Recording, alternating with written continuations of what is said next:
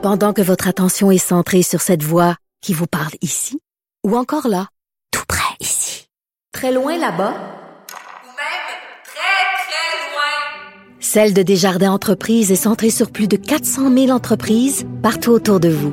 Depuis plus de 120 ans, nos équipes dédiées accompagnent les entrepreneurs d'ici à chaque étape pour qu'ils puissent rester centrés sur ce qui compte, la croissance de leur entreprise.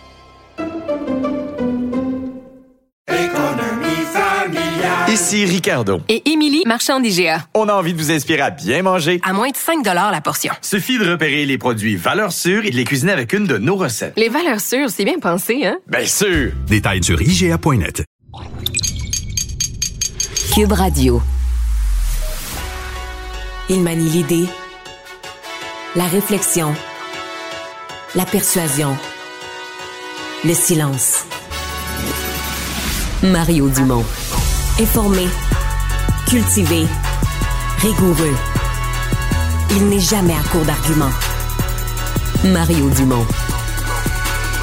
Pour savoir et comprendre. Bonjour tout le monde et bienvenue à l'émission, bienvenue à Cube Radio. Bonjour Alex. Bonjour Mario. Et on va se parler euh, de Monsieur Trudeau tout de suite. Je vais t'avouer que je suis, euh, je suis en questionnement. Euh, je comprends le malaise. Je suis pas certain que c'est un scandale avec un S majuscule. Non. Mais il a chanté. Il a chanté, hein, et c'est peut-être pas quelqu'un qu'on voudrait nécessairement au karaoké avec nous, on va dire ça comme Dans ça. le hall de l'hôtel, du chic hôtel, euh, il a chanté donc euh, Bohemian Rhapsody avec euh, Grégory Charles au piano, mais il était à Londres pour les funérailles de la reine, il était en t-shirt. Là, ouais, il chante et on se scandalise, entre autres, dans le Daily Mail au Royaume-Uni lui-même en disant Ben là, il est en t-shirt, il chante les paroles Easy Come, Easy Go d'un band qui s'appelle Queen alors que la reine vient de mourir. Ouais. C'est sûr que s'il voulait regagner sa- son titre de bon jugement, c'était peut-être pas le geste à poser. On va rejoindre l'équipe de 100% Nouvelles. 15h30, moment d'aller joindre Mario Dumont dans les studios de Cube. Bonjour Mario. Bonjour. Parlons euh, de ce qui s'est passé avec François Legault euh, cette fin de semaine. A eu plusieurs dossiers, disons-le, à, à gérer. Bon, réaction de la communauté à Atikamek notamment. La question du troisième lien, encore, euh, il y a quelques minutes, euh, devait se justifier pour expliquer études, pas études, quel genre d'études. Euh, il est encore embourbé avec ça. Oui, et ça fait quand même, quand tu les additionnes, ça fait plusieurs jours qu'il n'a jamais pu parler de son programme parce qu'il y a toujours une histoire pas tout à fait claire, pas tout à fait nette qui traîne. Et dans certains cas, c'est que les histoires découlent de ses erreurs. Euh, Prenons le cas des Autochtones. là. De dire, en parlant du cas de Joyce Echaquan, c'est réglé. Ouais. On comprend ce qu'il veut dire. là. Il y a eu des gestes énormes de poser, des changements, un leader à Tikamek À Joliette. à, à l'hôpital, euh, des congédiements de personnel. Il y a eu toute une politique, des formations données. Donc lui, il se dit, moi, comme gouvernement, mais la question autochtone, elle ne sera jamais réglée. Écoute, pour les pensionnats, là, le pape est venu s'excuser. Puis la première chose qu'ils disaient, les Autochtones, Ah, c'est pas réglé. Eux vont toujours continuer à dire que c'est pas réglé. Fait que toi, va pas au débat des chefs. Dans 100 ans, là, les Autochtones vont dire qu'il n'y a rien de réglé encore. Parce que l'idée, c'est que c'est une négociation toujours. Puis y aura- donc, jamais ils vont dire, OK, c'est fini, c'est réglé. Donc lui, le premier ministre, en allant dire, c'est réglé, ben... c'est- peut dire on a fait des progrès énormes, on a fait des pas de géant. La, la chose qu'il faut pas que tu dises, c'est c'est réglé parce que tu es sûr à 100% que quelqu'un va aller mettre le micro sous le nez des représentants autochtones, puis ils vont dire ah non non, c'est pas réglé, il reste euh, quelque part euh, un mauvais traitement, un mauvais ci, un mauvais ça. Donc, euh, dans le cas ben, du troisième lien, du tunnel Québec-Lévis, c'est compliqué aussi. là. les études, on dit qu'il y a des, des carottes qui ont été prises dans la terre, là, des échantillons de sol, mais il n'y a pas d'études. Pas d'études. Les échantillons de sol, c'est quoi exactement si c'est pas dans le cadre d'une étude euh, en cours? Il y a eu des études préalables, mais on ne veut pas les rendre publiques parce qu'ils sont au sujet d'un autre projet. Mais évidemment, l'opposition dit, mais ça. peut-être peut-être que si on les voyait, on comprendrait pourquoi vous avez changé de projet. Euh, c'est euh, donc c'est ce que j'appelle des dossiers, dont le couvercle n'est pas fermé, là, des marmites avec le couvercle entrouvert, puis là, il en reste plein, plein les ronds du poil. Ouais, ouais, il en reste plein les ronds du poil. Toutes les couvercles sont pas bien fermés sur les marmites, et ça fait que ben il traîne ça jour après jour, et ça l'empêche d'aller euh, dans sa campagne sur les, probablement les thèmes dont il voudrait parler aux Québécois. La semaine dernière, tu disais euh, pour le Parti libéral, c'est dangereux là, parce qu'il restait pas mal de candidats euh, à confirmer. Et de fait, pour la première fois, bon, il y a un processus d'appel, c'est ce qu'on comprend, euh, mais euh, pour la première fois, 124 seulement euh, candidats dans, dans les 125 comtés. Ouais, je veux dire, c'est quand même un exploit, euh, Marianne, là. Euh, Ils ont fait un méchant, une méchante opération rattrapage. Doit y avoir des bénévoles puis des gens qui n'ont pas dormi beaucoup, là, mais jeudi, vendredi, euh, parce que euh, il en, écoute, il en manquait à, à- à quatre jours de la fin, il en manquait encore euh, presque une cinquantaine, là. Donc, euh, ça Ouais. veut dire qu'ils ont, euh, ils en ont obtenu des signatures. Ils ont, comme on dit, ils ont mis les bouchées doubles. là. Euh, ouais, reste Matane Matapédia, parce que c'est toujours quand t'arrives, c'est c'est le principe, tu peux pas être à la dernière minute avec ce processus-là, parce que souvent, les directeurs de scrutin, puis tous les partis le vivent, puis l'ont vécu, vont refuser des signatures quand c'est pas exact, quand l'adresse ça. est pas exacte, on va refuser des signatures. Donc c'est pour ça que faut que tu déposes une coupe de jours d'avance. Si ta candidat, ça, ils vont te dire, ben, ah, vous êtes. es re- en plus. c'est ça, on va dire, vous êtes refusé parce qu'il y a tel, tel petit problème, mais tu repars avec ton bulletin, tu fais les corrections, tu le ramènes. Si tu arrives à la dernière minute, ben là, c'est là que tu vois une candidature refusée. Donc, c'est là que le Parti libéral s'est fait coincer. Par contre, Marianne, le, le plus loufoque, c'est peut-être même pas la candidature manquante dans, dans Matane Matapédia, là. Le plus loufoque, c'est le candidat dans, dans Joliette, là. Ça, Ouais. euh, il s'appelle Malek Arabe, le monsieur. Ses affiches sont installées dans Joliette. Et donc, son, les affiches sont installées, puis il a le droit, là, mais sans que son bulletin soit officiellement déposé. Parce que des fois, les affiches, tu vas, les aff- tu vas les mettre le premier soir ou au début de la campagne, puis le bulletin de candidature, lui, il est en processus. Ouais, ouais. là, tu sais, il manque un papier, il manque des signatures, mais tu vas le faire. Mais donc, la semaine passée, au moment où les libéraux ont cette opération dont tu nous parlais tout à l'heure, dont je parlais la semaine passée, euh, faire rentrer les signatures avant samedi 14h, ils se rendent compte que leur candidat dans Joliette n'a pas déposé les documents, n'a pas déposé les, les- les pièces au bureau du directeur du scrutin, mais il est plus rejoignable. Il répond plus. Ils sont plus- Et là, ils se disent, écoute, euh, on n'a plus, plus de son, plus de lumière, on n'est plus capable d'établir quelques communications avec lui. Et donc, en panique à un certain moment, ils ont convaincu une madame de Laval, une libérale, d'aller se présenter dans Joliette. Et là, avec elle, ils ont reparti à zéro avec tous des documents, là, là, les, comment on dit, des, des fiches, des fiches en blanc. Et ils ont tout fait. là. Ils ont rempli les documents, ils ont fait signer des citoyens de Joliette et ils ont déposé la candidature. Ce qui fait que dans leurs 124 candidatures, ils ont cette dame de Joliette, mais c'est pas, un c'est pas elle qui est sur les affiches, tu comprends? fait qu'on on rit, mais tu sais, je pour Dominique Anglade, Ben, elle mériterait là, d'être sur les affiches rendues là. Ouais, mais là, il est trop tard pour penser pas qu'ils vont réimprimer. effort-là, Peut-être qu'ils vont ben réimprimer d'autres affiches, Ben sincèrement, j'ai aucune idée. Mais le point, c'est que. Sais, ça, ça fait pas très sérieux. Euh, Tu sais, on, on a vu ça souvent dans des nouveaux partis, des jeunes partis. On sait qu'on présente un poteau. Là, dans un comté, on présente un étudiant en sciences politiques, mettons, puis on dit, ah ben c'est correct. Là, tu sais, ils veulent que dans ce comté-là, les gens qui veulent s'exprimer, mais ils vont voter pour ce parti-là. Puis pour voter pour ce parti-là, ça prend un nom sur le bulletin. Fait que la personne, tu sais, le militant rend service au, pa- au parti en disant, regarde, moi, je ferai pas une- je ferai pas une grosse campagne, mais je vais mettre mon nom sur le bulletin, ça va permettre aux gens de s'exprimer. Puis c'est correct. C'est juste que un parti comme le Parti libéral, tu sais, aujourd'hui, Mme Anglade dit, je vais être première ministre. là. Tu sais, moi, je pense que ben, c'est difficilement compatible avec le fait de présenter autant de candidats poteaux qui font pas du tout campagne. Puis là, ben, j'en écoute, j'en ai présenté, Marianne, des candidats poteaux. Moi, la DQ, je sais c'est quoi, mais il nous est tout arrivé avec les candidats. Jamais, jamais on en a perdu un. Ça, ça, à ma, En chemin. à ma conna- ouais, je- à ma connaissance, c'est une première de dire, regarde, candidat, euh, on l'appelle, on y écrit, on le trouve plus, notre candidat. Il est plus là. il est plus là. Mais, et- mais, mais par ailleurs, euh, Dominique Anglade aujourd'hui dit Mario, euh, moi je serai là le 3 octobre, le 4, peu importe ce qui arrive, là, peu importe les scénarios.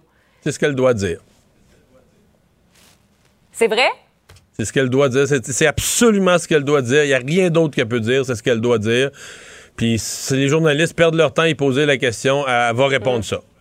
Le 3, le 3 octobre au soir, on verra. Moi aussi, j'ai dit ça toute la dernière campagne, là, euh, en décembre 2008. J'ai dit ça jusqu'au 7. Mais qu'est-ce que tu veux dire d'autre? Tu peux pas, tu peux pas commencer à dire je m'en vais, puis tout ça, ben...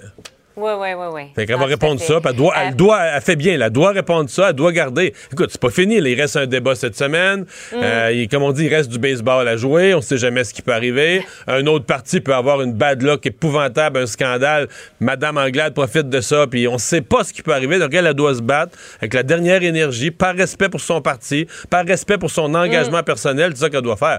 Mais l'avenir d'un chef, là, on commence à en discuter d'une façon sérieuse le soir des élections, quand les boîtes Ouais. sont ouvertes puis que les votes sont comptés. Avant ça, tous les chefs vont dire Moi, je suis là, je suis là pour rester, j'y crois puis je me bats. Et c'est ce qu'ils doivent dire. Il n'y a pas d'autre chose, il n'y a pas d'autres nuances à y apporter. là. Le temps file, mais euh, je voulais te parler de cette euh, taxe, euh, surtaxe, en fait les surprofits qui seraient taxés, ceux des pétrolières, par le Parti québécois, au lieu, par exemple, de baisser la taxe pour les consommateurs à, à la pompe. Est-ce que ça va plaire à l'électorat, selon toi? Ben, il faudrait que je lise davantage là, la mécanique de ça, parce que techniquement, il n'y a pas beaucoup de super pétrolières là, qui, ont, qui ont- qui font des super profits, qui ont leur super siège social au Québec. Là.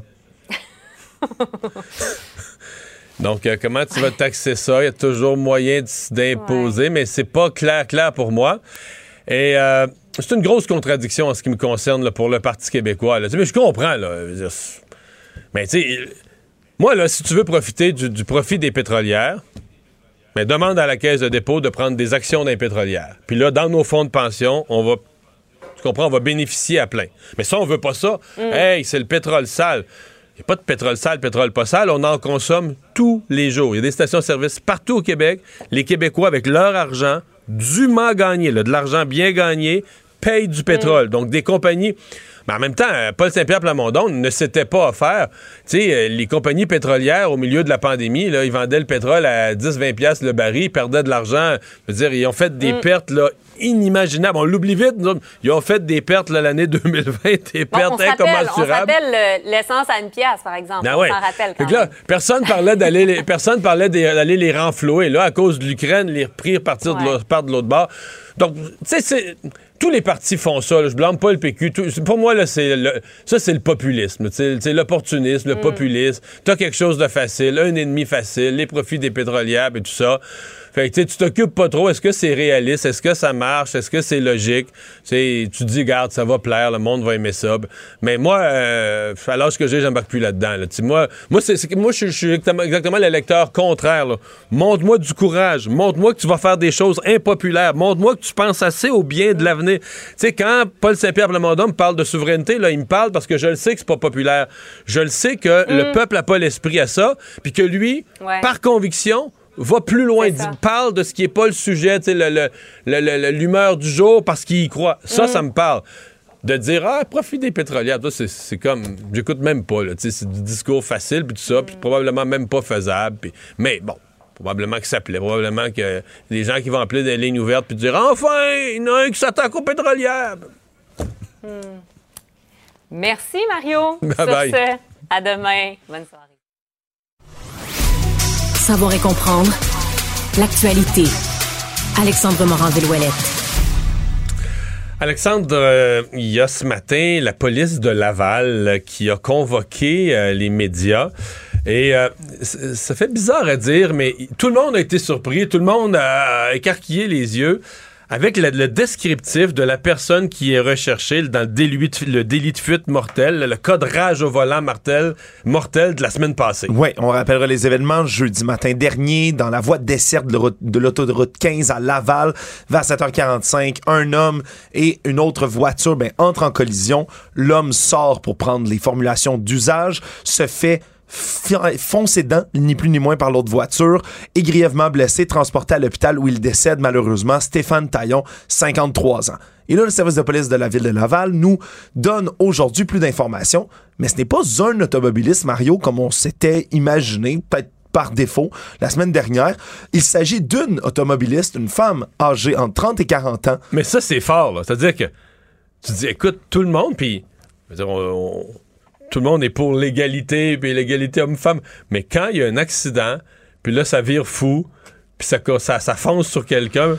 On s'imagine que c'est un homme. Sans joke, dans tous les médias, partout, et les médias et leurs téléspectateurs, et sais, moi j'ai présumé que c'était un homme, je l'ai fait comme ça en ondes partout. Il y a personne qui m'a écrit pour dire, ben voyons, Monsieur Dumont, on le sait pas, c'est peut-être une femme. Tout le monde a pris pour acquis que c'était un homme, euh, et pourtant. Et pourtant, donc, entre 30 et 40 ans, cheveux longs, elle aurait la peau blanche, porterait des lunettes de vue et aurait un tatouage au niveau du cou. Donc, ils ont une description, quoi, euh, probablement une caméra de surveillance Ouais, qui a un angle quelconque. Exact, c'est ce qu'on comprend vu que c'est un descriptif du haut du corps, hein, donc ce qui transparaît lorsqu'on est dans un véhicule. La police l'a pas établi, mais on a également des nouvelles sur son véhicule. C'est bel et bien une Hyundai Accent de couleur grise, modèle sous, entre 2007 et 2010 environ, et le pare-choc arrière du véhicule est endommagé. C'est sûrement ce qui résultait de la collision même qu'il y a eu à l'origine de cette de ce cas de rage au volant, ni plus ni moins. C'est. euh, ouais, non, mais. et- c'est- drôle quand même que à quel point on est habitué ou qu'on se fait un. Tu sais, on dit faut pas qu'il y ait de préjugés, là, mais là, c'est comme si ce préjugé-là, évidemment, personne va le dénoncer. On a, on a présumé que c'était un homme. Mais euh, bon, on, là, on a un descriptif qui fait que. Je sais pas toi, là, mais moi, si. Si j'étais une femme de 30 ans avec un tatouage dans le cou, un Hyundai accent grise euh, d'un certain âge, euh, qui vit dans le coin de Laval ou qui passe là de temps en temps, J'appellerais les policiers me disculper ou du moins mais- pour, euh, ou pour fournir un alibi. C'est ça, parce que tu dis, écoute bien, là, tes voisins, tout le monde autour de toi, là, voit ça aux nouvelles. À mon avis, c'est comme la personne est coincée, là. Exact. Même, même ses proches, proches, proches, je sais pas, ça a un conjoint, son père, sa mère, les gens vont dire, ben là, voyons.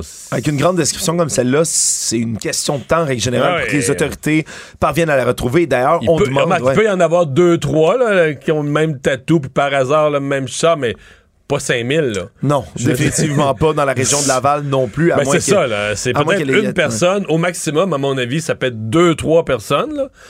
Mais- Ouais, et donc les autorités demandent de l'aide du public, ni plus ni moins. Vous faites appeler la police de Laval si vous connaissez quelqu'un qui, qui euh, disons, correspond au descriptif ou encore le véhicule qui correspond à la description dans cette histoire-là. Mais je vois pas comment la personne peut imaginer s'en sortir. Il ne mord pas à l'hameçon des fausses nouvelles. Mario Dumont a de vraies bonnes sources. Ben, il y a des euh, propositions politiques qui continuent d'émaner des différents euh, partis, euh, les partis qui continuent à déballer dans leur euh, leur point de presse quotidien des éléments de programme. Dans certains cas, on est dans le rappel et dans la répétition, parce que là, on arrive plus vers la fin. Mais aujourd'hui, Québec solidaire avait encore du nouveau matériel à nous présenter, notamment une politique sur la réduction du gaspillage alimentaire. Olivier Bolduc, candidat de Québec solidaire dans Jean Talon à Québec, est avec nous. Bonjour, M. Bolduc. Bonjour, Monsieur Dumont, vous allez bien? Oui, expliquez-nous les bases, parce que je pense que quand même les gens sont sensibilisés au problème du, euh, du gaspillage alimentaire, mais expliquez-nous les bases de ce qui est ce qui continue votre solution. En fait, ce qu'on se propose de faire, M. Dumont, c'est de légiférer pour obliger les grandes entreprises à euh, distribuer les invendus auprès d'organismes communautaires qui en ont bien besoin par ailleurs pour venir en aide euh, aux personnes qui sont plus défavorisées. Donc, mais OK, par loi, on force les grands distributeurs alimentaires, c'est complexe et ça va loin, là. Ben, c'est assez circonscrit. Dans notre projet, nous, ça viserait les entreprises qui ont 100 millions de dollars de chiffre d'affaires et plus. Euh, et ça exclurait les agriculteurs. Et euh, c'est sûr que ça toucherait pas non plus les consommateurs, bien sûr. Fait qu'on est vraiment dans la distribution, la transformation et euh, tout, tout ce qui est entre les deux, entre l'assiette et euh, l'agriculteur. Parce qu'il y a déjà des initiatives, il y a déjà des supermarchés, par exemple, qui ont des, des systèmes de, de vente à dernière minute, à rabais d'un certain nombre de produits. Est-ce que ça, ça, ça répond à vos objectifs? Est-ce que ça, c'est bon? Ben, ça va dans le bon sens, ça c'est certain. Sauf que maintenant, M. Dumont, c'est qu'on doit se fier à la bonne foi des grandes entreprises. Nous, ce qu'on veut faire, c'est aller plus loin. Un peu comme ce que la France a fait, c'est de créer une loi qui ressemble beaucoup à celle qu'on se propose de faire pour obliger les grandes entreprises à justement distribuer les invendus. On peut pas seulement se fier sur la bonne volonté des, des entreprises, malheureusement. Mais distribuer les invendus, est-ce qu'on va pas se retrouver avec une espèce de marché? Parce que là, tu vas voir. On n'aime pas que la nourriture se gaspille, mais en même temps, tu vas avoir un, marché parallèle euh, complètement fou là, dans quantité de produits. Tu vas avoir potentiellement un marché euh, parallèle avec des organismes communautaires qui vont quoi leur vendre à bon marché, mais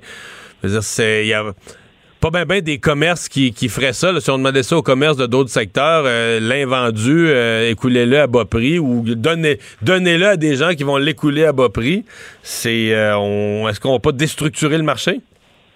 Non, je pense pas que ça poserait des problèmes, M. Dumont, pour une raison simple, c'est qu'en ce moment, déjà, Moisson Québec recueille une bonne partie des invendus. Fait que c'est quelque chose qui, qui est déjà en cours, comme vous le soulevez, euh, que vous le souleviez tantôt.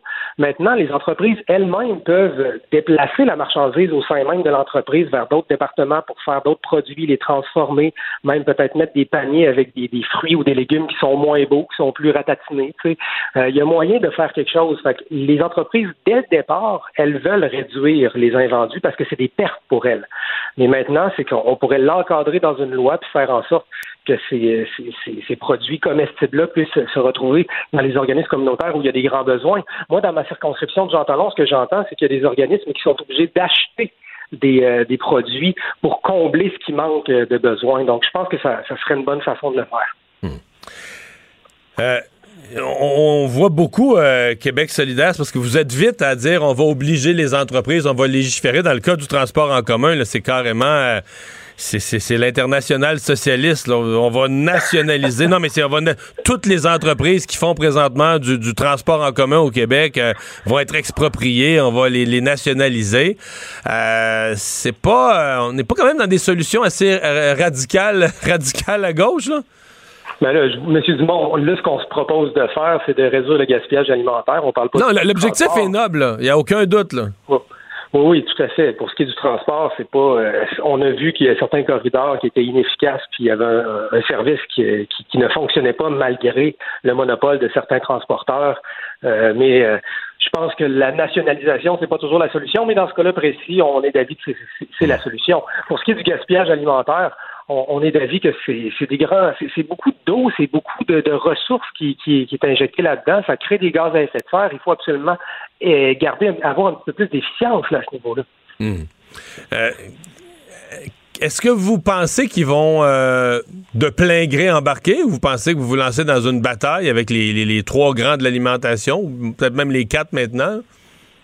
Moi, je suis certain qu'ils vont embarquer de plein gré parce que c'est toujours, c'est leur volonté. De, je pense pas qu'il y a de la mauvaise foi là, du côté des mauvaises entreprises. Faut pas voir que, faut pas, faut pas percevoir ça que parce qu'on veut faire un cadre législatif, c'est qu'on présume qu'il y a de la mauvaise foi. Au contraire, c'est qu'on veut l'encadrer puis régulariser la chose. Ça se fait ailleurs à l'étranger. Ça a très bien fonctionné. Puis euh, en passant, on laisserait un deux ans aussi hein, aux entreprises pour se, pour mettre tout ça en place. Là, on- c'est, c'est pas le lendemain d'une élection d'un gouvernement solidaire. Ouais. Est-ce que dans votre politique sur le. Parce que là, euh, je comprends bien que vous visez les, euh, les grands de l'alimentation, mais est-ce que vous avez aussi, par exemple, proposé d'enlever les dates de péremption des, avant d'arriver à un geste aussi extrême, mais des choses simples? Exemple, il y a des gens qui jettent la nourriture juste parce qu'il y a une date. Quelqu'un a écrit une date, la date est passée, on jette la nourriture. Dire, la plupart des pays qui ont voulu s'attaquer au gaspillage alimentaire, c'est une des premières choses qu'ils ont touchées. L'interdiction de mettre une date inutile ou.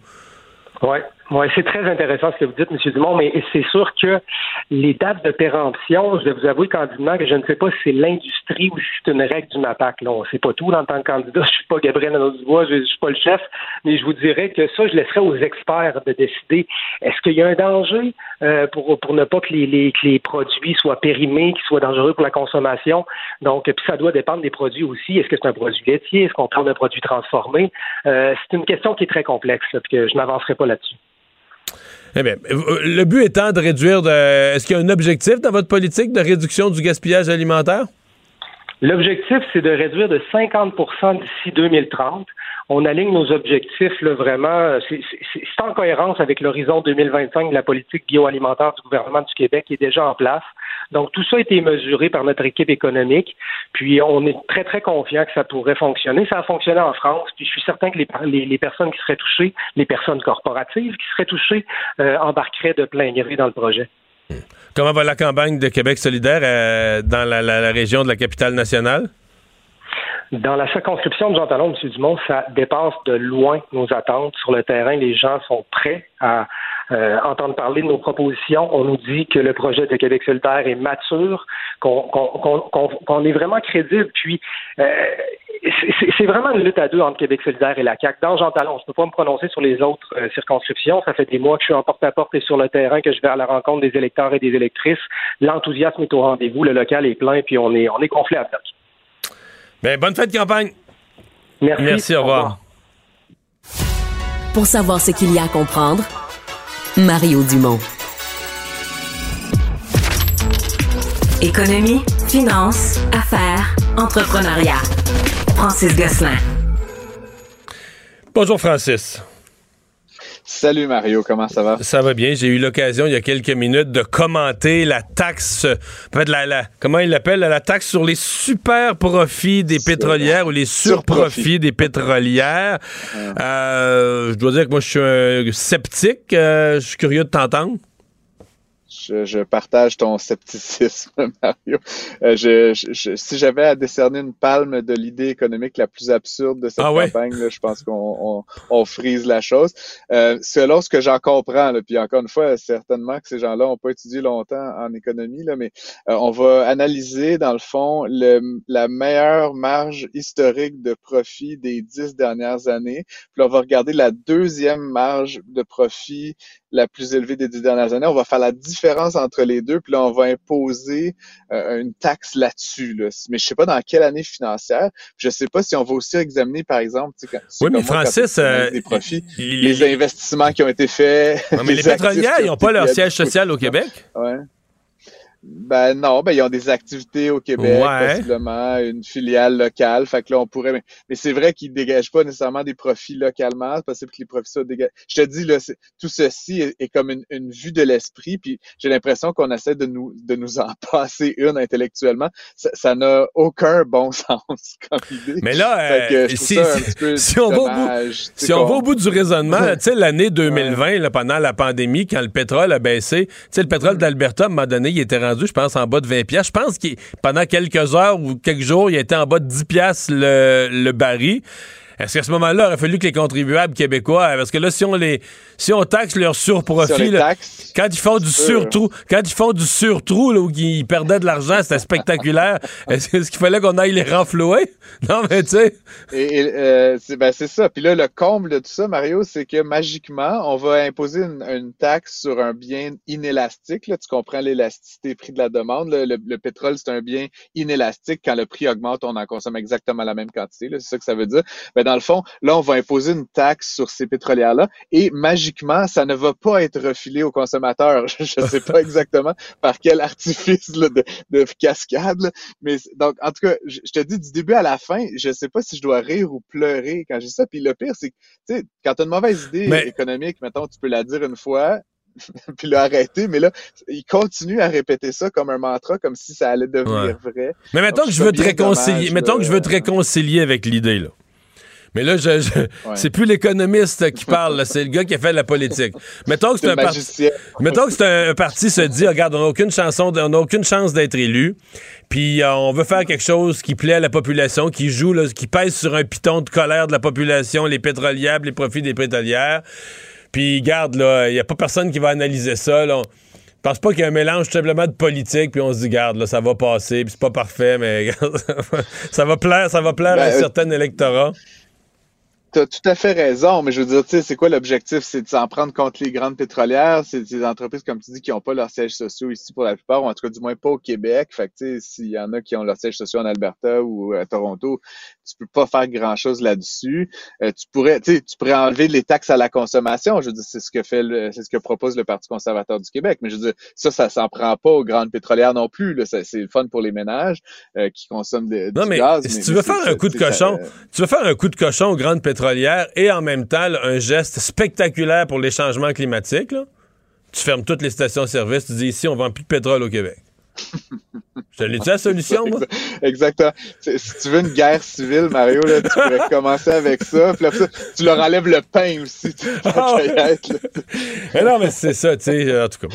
Mais tu sais, je disais tout à l'heure, euh, je disais tout à l'heure, quelque part, là, si t'es outré par les profits des grandes pétrolières, là, Mais plutôt que de dire à la caisse, ça fait des années qu'ils disent le PQ à la, à la caisse de dépôt, achetez plus, faut, faut plus avoir un sou dans les grandes pétrolières.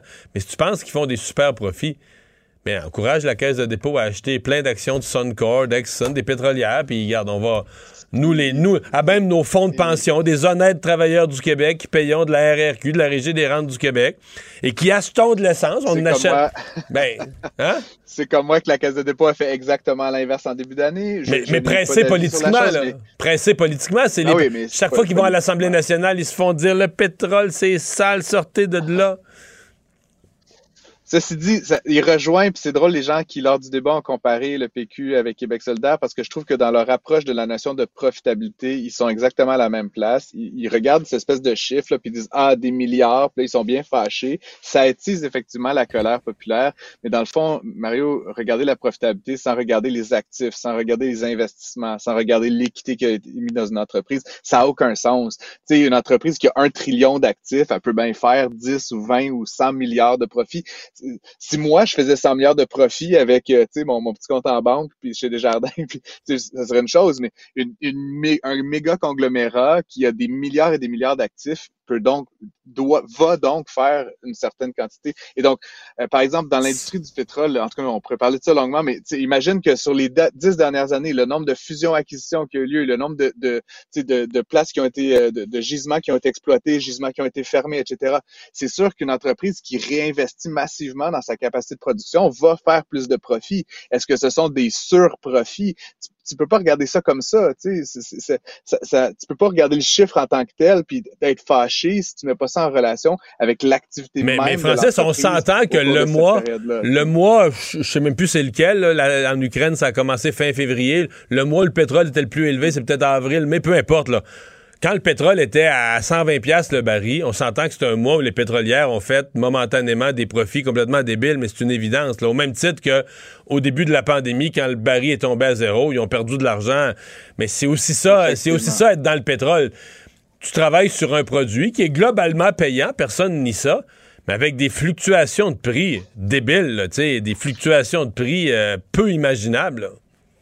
Puis mon idée derrière ça, Mario, c'est pas du tout de faire, euh, tu sais, de jouer du violon pour les pétrolières. Je dis juste c'est une, mesure qui est impraticable. Puis là, ce que nous dit PSPP, c'est qu'en fait, il va rajouter un bureau de la concurrence là-dedans. Fait que plusieurs, plusieurs fonctionnaires qui vont s'occuper de regarder l'évolution là, des profits, puis des prix, puis toutes sortes d'affaires. Puis là, eux, là, ils vont aller punir les méchantes pétrolières avec des, des comptes de taxes sur le sur le profit. En tout cas, ça- comme je te dis, là, c'est c'est c'est un peu drôle. Mais, mais en fait, en même temps, ce serait temps de passer à un autre appel. On parle du, oui, on parle du port de, de, de, de Montréal qui a eu ses problèmes de débardeur, même une grève. Euh, on a le même genre de questionnement présentement, mais sur la côte ouest américaine. Effectivement, puis on l'a vu, tu sais, à Montréal, ça avait quand même engendré là, une perte d'achalandage assez importante, puis relativement durable. Là, ce qu'on apprend dans le Wall Street Journal, c'est qu'en fait, depuis juillet dernier, les débardeurs de toute la côte ouest américaine, on parle de 29 ports et 22 000 débardeurs. Ça veut dire quoi, là, de une San, Di- Diego, Los Angeles, jusqu'en Euh, montant, en montant jusqu'à dans l'État du Washington, jusqu'à Seattle? Ouais, exactement, là, exactement. Ça, c'est un syndicat qui gère Oh euh, les relations avec les employeurs pour tout ça. Euh, et donc, ils sont sans convention collective depuis le mois de juillet dernier.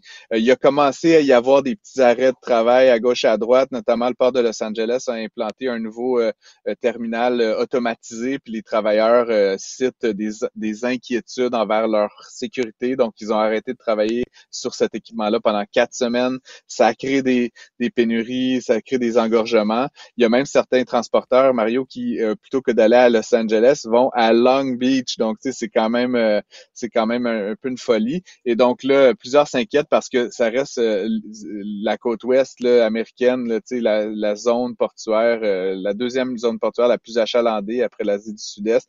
Donc, s'il devait euh, y avoir, euh, un arrêt là, de travail prolongé ou même ou même de quelques jours, là, ça pourrait avoir un impact majeur sur le reste. Ce qui est réjouissant, entre guillemets, il faut jamais se réjouir de- du, du bordel euh, logistique comme ça, c'est que tu sais, Montréal avait été un peu mise à mal à cause des, des justement de la grève des débardeurs là, en 2020 puis en 2021 en disant on peut pas faire confiance à Montréal, il arrête pas de- d'avoir des arrêts de travail. Mais là, finalement, ce qu'on voit, c'est que c'est un petit peu partout la même situation. Donc, ça pourrait ramener du trafic euh, vers la côte est, vers le port de Montréal, qui est un port très, très, très important euh, dans l'est de l'Amérique du Nord. Donc, à, à, suivre, mais en tout cas, ceux et celles qui ont commandé là, des vélos stationnaires là, et l'autre bricole assemblée en Chine, là, prenez votre mal en patience. Ça pourrait prendre un petit peu plus de temps que prévu euh, dans les prochains Ouais. mois à mesure que ça, ça se résout.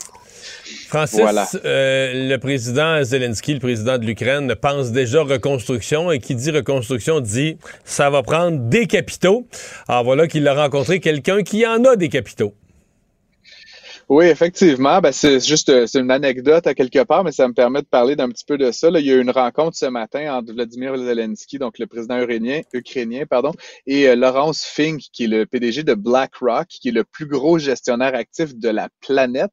Il gère 8,5 trillions de dollars US. Donc, ça fait un pas pire, tu sais, on parlait là, tantôt des, des profits. BlackRock qui est, à peu près- qui est dans tous les euh, secteurs essentiellement. Là, hein? Qui est, qui est dans qui est dans absolument tout. Puis tu sais, je, je parle souvent de, de la gestion d'actifs là, c'est un secteur vraiment fascinant. C'est la caisse de dépôt là qui gère à peu près 400 milliards de dollars. Euh, ici, c'est 20 fois la caisse de dépôt là, donc le- la, taille du fonds. Et le- l'enjeu quand tu arrives à ces chiffres-là, c'est que tu sais, tu peux plus faire des placements de 50 000 dollars. Tu sais, faut, faut, tu- faut, que tu- faut que l'argent sorte à coût de comme 15 milliards parce que tu sais, si tu veux te dépenser ton 8,5 trilliards trillions de dollars, il faut que tu fasses des gros chèques. Et donc, évidemment, quand tu arrives à cette échelle-là, qu'est-ce que tu fais? Ben, une des choses qui peut être intéressante, c'est de reconstruire des pays. euh, fait que la conversation là, entre Zelensky et Fink là, portée là-dessus, on estime que la, reconstruction, la reconstruction de l'Ukraine pourrait coûter entre 100 et 700 milliards de dollars. Donc, c'est quand même pas un, un petit montant. Euh, évidemment, on n'est pas prêt euh, de s'y mettre là, de sitôt à mesure que le conflit continue de progresser. Mais évidemment, le jour où ce conflit-là va arriver à son terme, il va y avoir une volonté de reconstruire les infrastructures publiques, les logements, etc. Euh, donc, euh, BlackRock, évidemment, lève la main en se disant, voici une opportunité. Mais BlackRock faire. pourrait faire quoi concrètement? puis- Genre construire des infrastructures publiques puis les louer aux villes? Euh, je réfléchis, on doit construire plein de blocs de logements puis en rester le propriétaire ou avoir un gestionnaire puis en rester le propriétaire des actifs. Euh, C'est reconstruire un Ouais, il pays, y a mais plusieurs modes là, effectivement. Ben tu sais un peu là, on l'a vu à très petite échelle avec CDPQ, Infra puis euh, le REM là, mettons là, qui, Ouais. est un, qui est un opéra- qui est un constructeur exploiteur opérant. Euh, dans plusieurs cas comme ça, est dévasté par la guerre actuellement, euh, on, on peut opérer sur un mode qu'on appelle le build, operate and transfer. Là, tu construis, tu opères pendant mettons 15-20 ans, puis éventuellement tu transfères la cession des actifs à l'État. là, Si c'est le cas des transports publics ou des après bâtiments ça, il reste, publics, il reste à négocier un modèle où la compagnie va chercher un profit Ben, raisonnable puis que le gouvernement est quand même content parce que lui, lui aurait pas eu les capitaux pour, pour reconstruire les infrastructures. Fait que c'est comme, c'est comme gagnant. Ben, gagnant, gagnant, demain matin, euh, les revenus d'impôt sur le revenu en Ukraine, là, puis de gains sur le capital, puis ça, tu sais, il y a, y a plus, euh, y a plus d'État. là. Je veux dire, tu sais, ils vivent actuellement, euh, je relisais l'Ukraine, ils vivent euh, essentiellement sur de l'argent donné ou emprunté. On parle d'à peu près 5 milliards par mois juste pour payer les fonctionnaires. Tu sais, fait, que- fait, que, tu sais, puis ça, tout ça, ça vient tu sais, de, de l'étranger forcément, parce que je veux dire, leur capa- je pense pas que le monde soit en train de regarder à faire leur rapport d'impôt à mesure que les, bombes pleuvent, là, puis que la centrale nucléaire est en péril et tout ça. Fait, que- fait c'est sûr que pour l'État, ça, ça met ça à mal. Mais donc BlackRock, évidemment, donc se positionne euh, très très en amont, mais éventuellement, c'est juste pour faire réfléchir les auditeurs qu'éventuellement, ce pays-là va falloir le reconstruire, puis pour le reconstruire, il va falloir ben, des travailleurs, mais aussi euh, des capitaux, là, pour le faire. Fait que ça, ça serait intéressant Merci. du point de vue économique. Merci, Francis. À demain. Merci, Mario. À demain.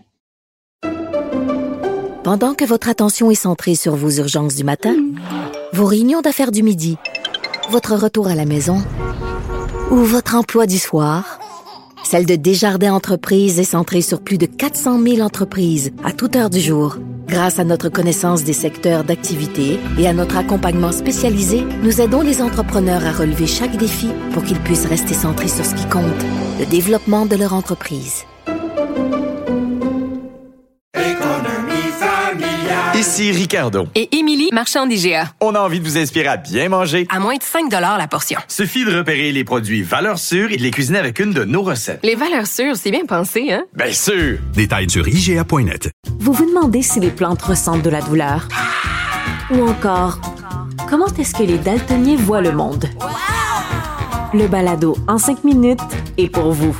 Explorez la science, l'actualité et l'histoire en un temps record. La Feu, en collaboration avec le gouvernement du Québec, est fière de propulser la série Balado en cinq minutes. Ne laissez pas les questions sans réponse plus longtemps. En cinq minutes, disponible sur l'application et le site cubradio.ca. Mario Dumont. Rationnel et cartésien, il peut résoudre n'importe quelle énigme les yeux fermés.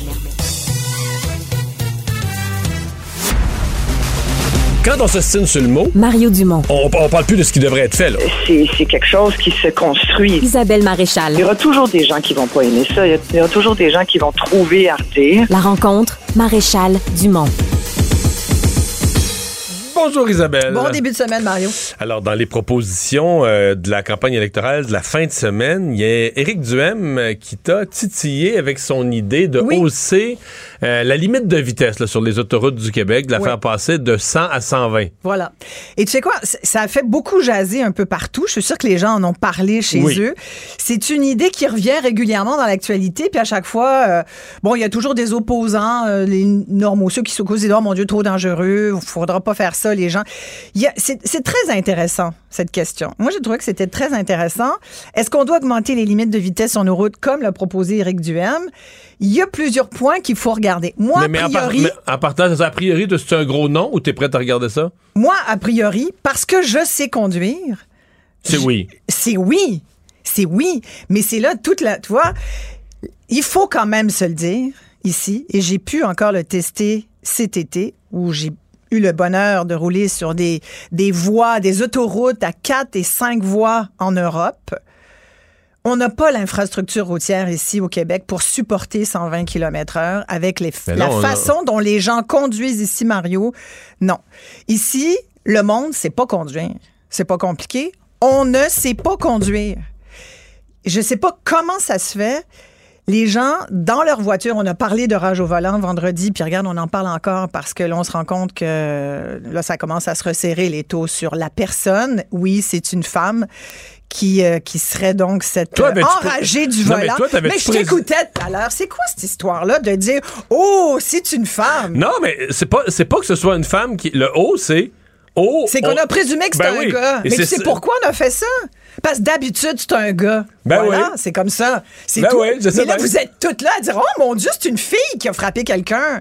Ça Non, mais après coup, moi, je me dis, ben, on, fond, ça peut être aussi bien une fille qu'un Ben, gars. complètement. Mais on n'a pas le monopole de, de Non, la bonne conduite, malheureusement. Non, mais moi, ça je me rends compte que la semaine passée, sincèrement, là, j'étais en onde, on a pris ça en direct, puis tout ça.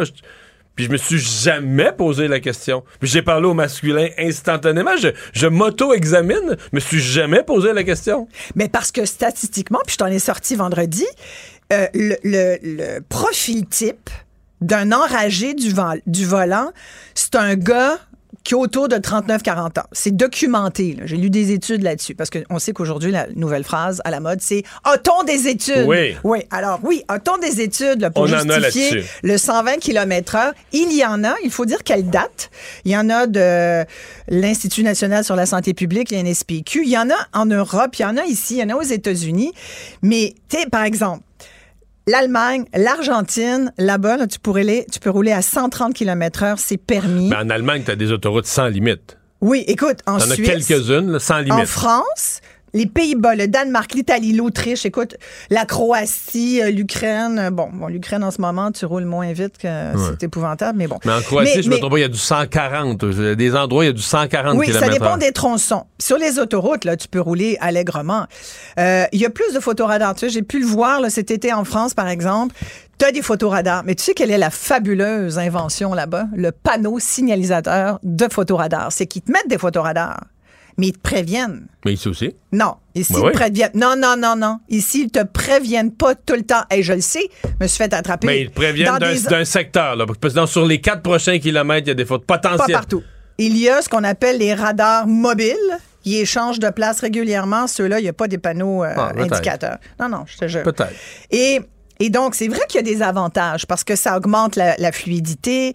Euh, ça, en même temps, il y a du désavantage parce qu'on dit aussi de plus en plus qu'il faut faire attention au changement climatique. J'en Ben suis oui, on brûle- complètement. on brûle plus de pétrole. Et plus on roule vite, et moins c'est de l'éco-conduite, bien sûr. Euh, Il y a aussi le nombre, la vitesse, on dit, est responsable de, selon les études, c'est entre 20 et 50 des, des collisions mortelles. Fait que c'est sûr que sur les autoroutes, mais tu sais, il y a des règles aussi. Les gens qui mettent pas. le- Je te dis pourquoi ici on serait pas capable de justifier un 120. D'abord, les gens ici se disent, ouais, mais de toute façon, la police tolère 120. Hmm.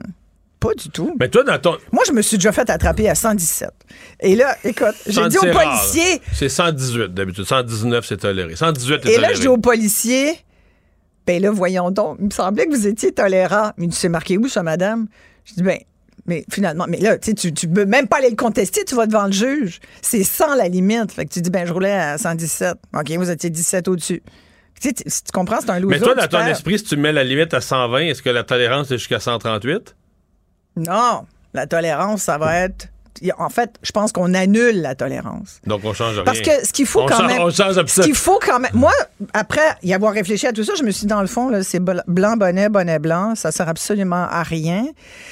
Sinon, qu'à nous conscientiser un petit peu sur, sur l'importance de bien savoir conduire. Mais moi, c'est pas tellement dans. Tu sais, sur les autoroutes, à la rigueur, je pense que ça gère. Je pense qu'on on surveille. Tu sais qu'il y a des applications comme Waze? Qui te disent s'il y a une présence policière ou pas. C'est fabuleux. Ça te dit attention, policier. Puis ça te dit ah, c'est magnifique. Fait que donc aujourd'hui, parce que tu sais, tu n'as pas le droit d'avoir un détecteur de radar dans ton véhicule. Hein? Si tu Non. attraper par la police, c'est une amende salée. Mais là où, où je trouve que ça n'a pas d'allure, c'est que pour moi, l'autoroute des Caries, 70 km/h de limite, l'autoroute Ville-Marie, 70. Mais des caries, là, ben, j'allais dire, ça roule à 100. Ça roule à 4, là, parce que ça avance pas. C'était jamais tout le temps. Ouais, c'est souvent mais, mais congestionné. mettons que tu y vas la nuit, tout ça, ça roule à 100, puis il n'y a jamais personne qui se fait arrêter. Ah non, mais c'est sûr. le- les policiers même pas dans- Ville-Marie, c'est pareil. Mais c'est ça le problème. Les policiers n'ont même pas d'endroit où se placer. C'est comme toléré. Là. C'est pour ça que moi. Pas partout. moi- non, moi, non, non. pas- C'est que tu le sais jamais. C'est ça le problème. C'est qu'il y a beaucoup de trappes à tickets ici. Puis je pense que ça contribue aussi à l'espèce de colère, de rage là, qui, qui, qui a un peu en chaque conducteur, surtout à Montréal. Mais je pense qu'à Québec, de plus en plus, d'où l'explication de la nécessité du troisième lien. Écoute, je suis allée dernièrement à Québec plusieurs fois. J'ai fait des allers-retours. C'est vrai qu'il y a du trafic à Québec. Puis c'est vrai que là-bas, là, le matin, écoute, pour aller au studio de TVA là-bas, là, quand tu pars de Beauport, tu frappes du trafic. Non, mais part de Lévis à cette heure. Ouais, mais Là, tu- là, c'est un autre, un autre niveau. il y en là. a du trafic aussi. Ah oui, mais c'est ça. si tu pars de Lévis pour rentrer, mettons. euh, Mais moi, ce qu'on m'a dit, là, c'est que j'essayais de prendre une voie de contournement, puis on m'a dit, il n'y en a pas. D'un bord ou de l'autre, là, tu as de la circulation. Tu as du gros trafic. Fait que je me suis dit, ah, bon. Je me disais peut-être qu'ils en ont besoin. Mais euh, moi, je veux dire, je, je suis sympathique à l'idée, je suis plutôt favorable. Mais c'est ça, c'est que tu dis, OK, si t'as pas de tolérance, mais là, un, un policier m'a déjà expliqué, il dit, regarde, si tu, mets, tu montes à 120, puis t'enlèves la tolérance, il dit, là, tu fais une erreur. Écoute pourquoi. Ouais. Parce qu'il dit, présentement, on tolère 118. Mhm. Mais on tolère 118, beau temps, ensoleillé, tout est correct, belles conditions, on tolère 118. Mais il dit, le fait que la limite soit à 100, ça nous donne un outil quand il y a de l'eau sur la route, danger d'aquaplanage, glace, Ouais. neige. Ouais. Il dit, là, on peut arrêter quelqu'un à 105 en disant, hey, calme-toi, là, tu comprends? Tout à fait, ouais. Fait là-dessus, il disait, ben, t'es mieux d'y aller à 100 avec une tolérance. Si tu vas à 120, puis que tu veux laisser une tolérance, mettons, à 129, puis tu, parce que t'es vraiment prêt à ce que tout le monde aille plus vite, mais là, toi, tu dis, on, on conduit-tu si mal que ça? Plus- Ah, on conduit mal. Ben moi, Écoute, mettons- il neige chaque hiver. On, on s'entend là-dessus. Là. C'est pas, c'est pas une nouvelle là, que je viens d'annoncer. Moi, je vous annonce, si la, tendance la se maintient, neige, Mario, ouais, mais la première si la tendance se maintient, il va neiger en décembre. Là, tu sais que normalement, il faut qu'on ait des pneus d'hiver. Sais, l'hiver, ça serait le fun d'avoir des pneus d'hiver. Tu sais qu'il y a des gens qui sont en janvier, ils n'ont toujours pas de pneus d'hiver. Là, ça glisse, ils sont pas capables de monter des côtes, puis ils se disent Oh mon Dieu, comment ça se fait? Il y a des gens qui se font. Même il neige en novembre souvent. Ben, écoute, il a grêlé au mois de juillet, fait que maintenant, la température est. est- on ne sait plus ce qui va nous tomber dessus, mais l'hiver, la première neige, les premières neiges, c'est comme si. Oui, tu dis la première neige, c'est comme si c'était comme. Ben oui, c'est ça, il faut se remettre dedans. On est des gens qui vivent dans un pays d'hiver, puis on est surpris chaque année par la neige. Mais pas moi. Mais moi non plus, mais il y a toujours bien je du monde con- surpris. Oui, oui, je constate sur la route, Mais parce que toi puis moi, on est parfait, c'est pour ça. Pas sûr, c'est- Est-ce que tu conduis bien? Est-ce que tu estimes que tu conduis bien? Ben, pas si pire. Oui, je pense pas, pas si pire. Tu mets ton clignotant? Oui, toujours. Voilà. Moi, ce qui me fascine, c'est qu'à Montréal, on est tellement innocent, on n'a même pas le droit de tourner à droite. Ah, la lumière rouge, là, je parle. C'est quand même, Mhm. C'est quand même fascinant. Et il y a des piétons, malgré ça, qui se font frapper. Mais c'est un vrai problème. Je dis ça, puis en même temps, est-ce que je serais d'accord pour qu'on permette le fait de tourner à droite à Montréal à la Ben, lumière rouge? Tu vas avoir les piétons, les associations de piétons, Ben, mais encore plus, encore plus les non-voyants. Mais clairement, je vais dire non parce que l'expérience nous prouve que même alors qu'on n'a pas le droit, il y a des gens qui le font puis qui frappent des piétons ou des cyclistes. Puis là aujourd'hui, moi je me fais klaxonner régulièrement. Je me fais engueuler, c'est tu par qui? Par l'automobiliste qui me suit. Parce que moi à Montréal, ma ma hantise, c'est de frapper un cycliste. Ben, tout le monde. Je te jure, il y a des coins Ça là, vient dans toutes les directions, à toute vitesse, Oh ils font mon Dieu, n'importe sur quoi. René Lévesque, sur de Maisonneuve, sur Ontario, pas- moi j'ai peur de Sur ça. Rachel, sur Oui, exactement. Écoute, alors moi, j'attends une à deux secondes. Mais c'est que là, si tu décolles pas un quart de seconde après que la lumière a changé de couleur, tu te fais klaxonner, puis là, tu te fais envoyer des doigts d'honneur par la... Puis là, il te dépasse et tout. Non, mais je... Tu sais, je le disais la semaine dernière, il faut se calmer le petit nerf. Quand tu es dans ta voiture, dis-toi que tu es chanceux d'abord d'en avoir une, puis tu es dans un... Partage la route. Alors, pour toutes ces raisons, même si Eric probablement est un bon conducteur et que lui serait capable de rouler à 120, pour toutes ces raisons qu'on vient d'énumérer, moi, je dis qu'on n'est pas prêt du tout au Québec à être capable de rouler à cette vitesse-là. Oui, mais c'est parce que la qualité de route, parce que tu, tu et puis après, il y a, oui, après, il y a les routes. tu réfères vite Ouais. à des exemples européens. Mettons les autoroutes sans limite de vitesse, là, en Allemagne. là. Hmm. Je veux dire, mon souvenir, c'est que c'est un 5 ou 6 voies de large. Écoute, la route, là, elle est comme la surface, du, comme la surface du bureau Ah! Ici, toute là. comme le pupitre ici, C'est là, de toute beauté. impeccable. Je veux dire, c'est pas la 20 entre Montréal et Québec. Là. Deux voies de large, des camions, des véhicules lents, c'est tout craqué, c'est dégueulasse, des Mais ornières. Puis là, puis j'ai beaucoup d'amis camionneurs euh, qui me suivent sur les réseaux sociaux et je les salue. Mais je dois quand même dire que la semaine dernière, puis je suis même allée à Charlevoix depuis deux semaines, je parcours beaucoup le Québec. euh, et, et sincèrement, j'ai été beaucoup dépassée par des camions et j'ai surtout vu beaucoup de camions dépasser trop rapidement des automobilistes, ne pas signaler ou signaler trop tard. Et là, je me dis, mon Dieu, mais les automobilistes sont, sont pas non plus captés. Tu regardes ça, tu dis, oh là là, tu vois, tu es témoin de ça, j'aurais aimé pouvoir filmer. J'avais les deux mains sur le volant, alors tu comprends que c'était pas possible. Mais je me disais, tous ces exemples-là font en sorte qu'ici, euh, on serait pas du tout. euh, on pourrait Hmm. pas conduire à cette Là, vitesse. là où euh, le Parti conservateur et Éric Duhem ont raison, c'est que quand la limite de 100 a été fixée, là, je veux dire, on avait là, des grosses autos, tu sais, je veux dire, pas de, pas de, de, de, conduite Ah non, assistée par sûr. ordinateur, non, pas de tellement. coussin gonflable, des gros euh, V8 traction arrière, moindrement que c'était glissant, le derrière partait. Ouais. Dire, les véhicules se sont tellement améliorés.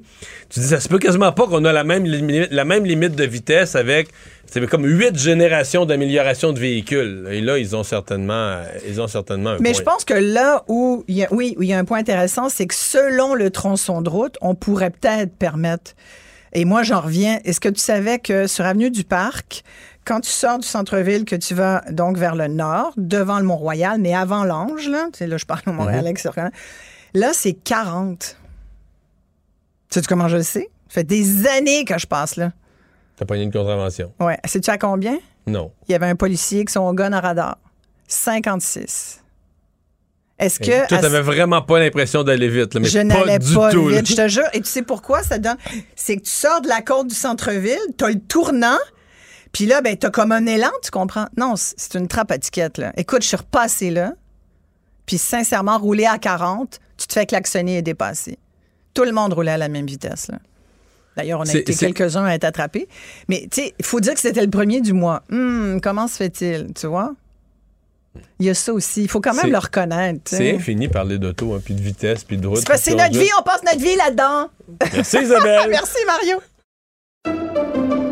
Pendant que votre attention est centrée sur vos urgences du matin, vos réunions d'affaires du midi, votre retour à la maison ou votre emploi du soir, celle de Desjardins Entreprises est centrée sur plus de 400 000 entreprises à toute heure du jour. Grâce à notre connaissance des secteurs d'activité et à notre accompagnement spécialisé, nous aidons les entrepreneurs à relever chaque défi pour qu'ils puissent rester centrés sur ce qui compte, le développement de leur entreprise.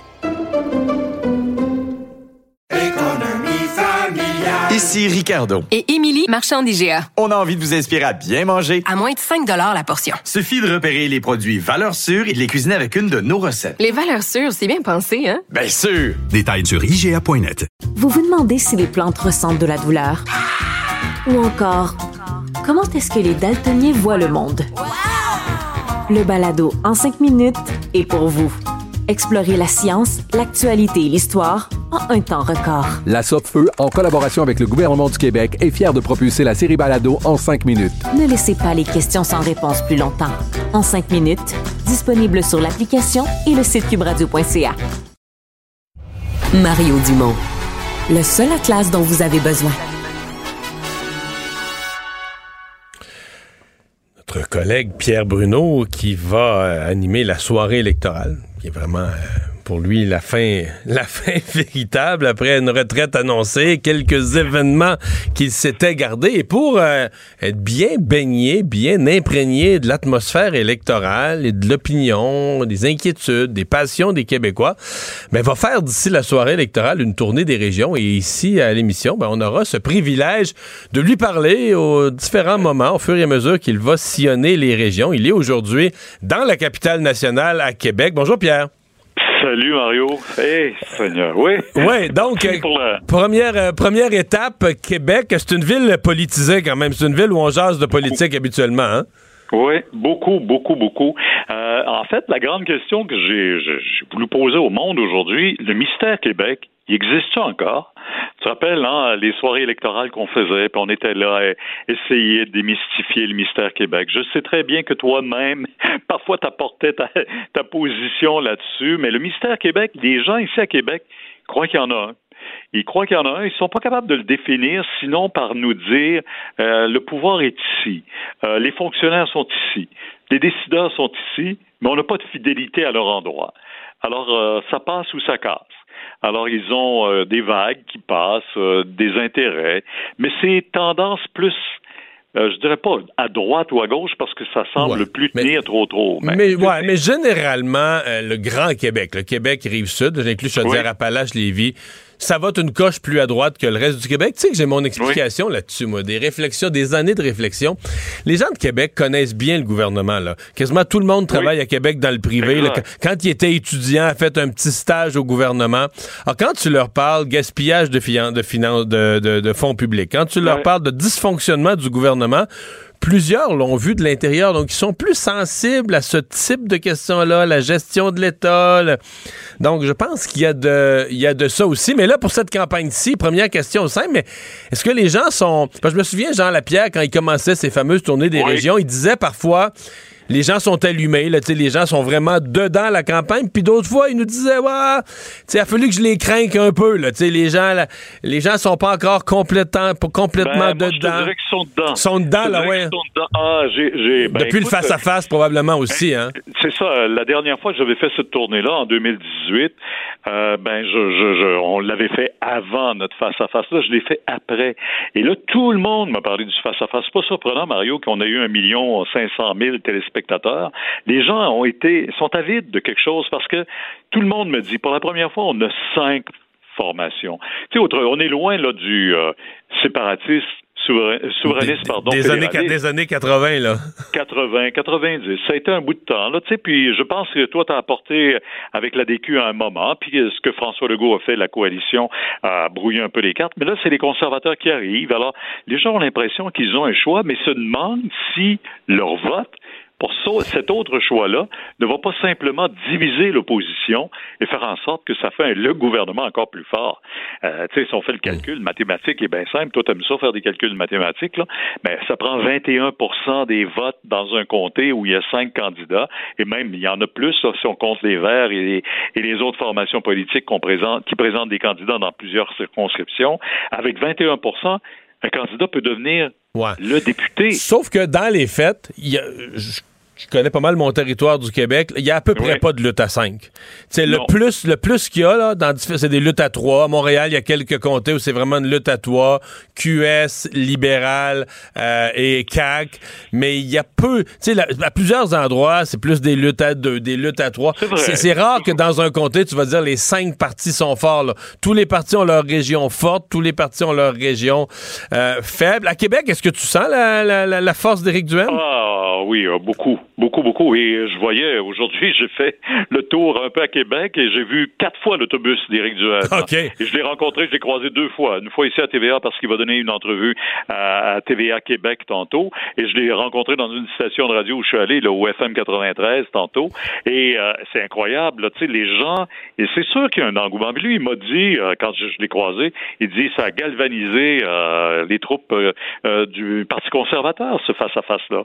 Mais je sais pas si tu as vu les résultats du sondage mené par... Ouais, euh, lui, il est, dans, Jean-Marc. il est dans le milieu. Il est ni dans Il les dans gagnants, ni dans les perdants ouais. du du face-à-face. Ouais. Donc, ça a galvanisé ses troupes. Est-ce qu'il est allé en chercher tant que ça de plus? Bah, c'est peut-être pas, pas, si mais- clair. là.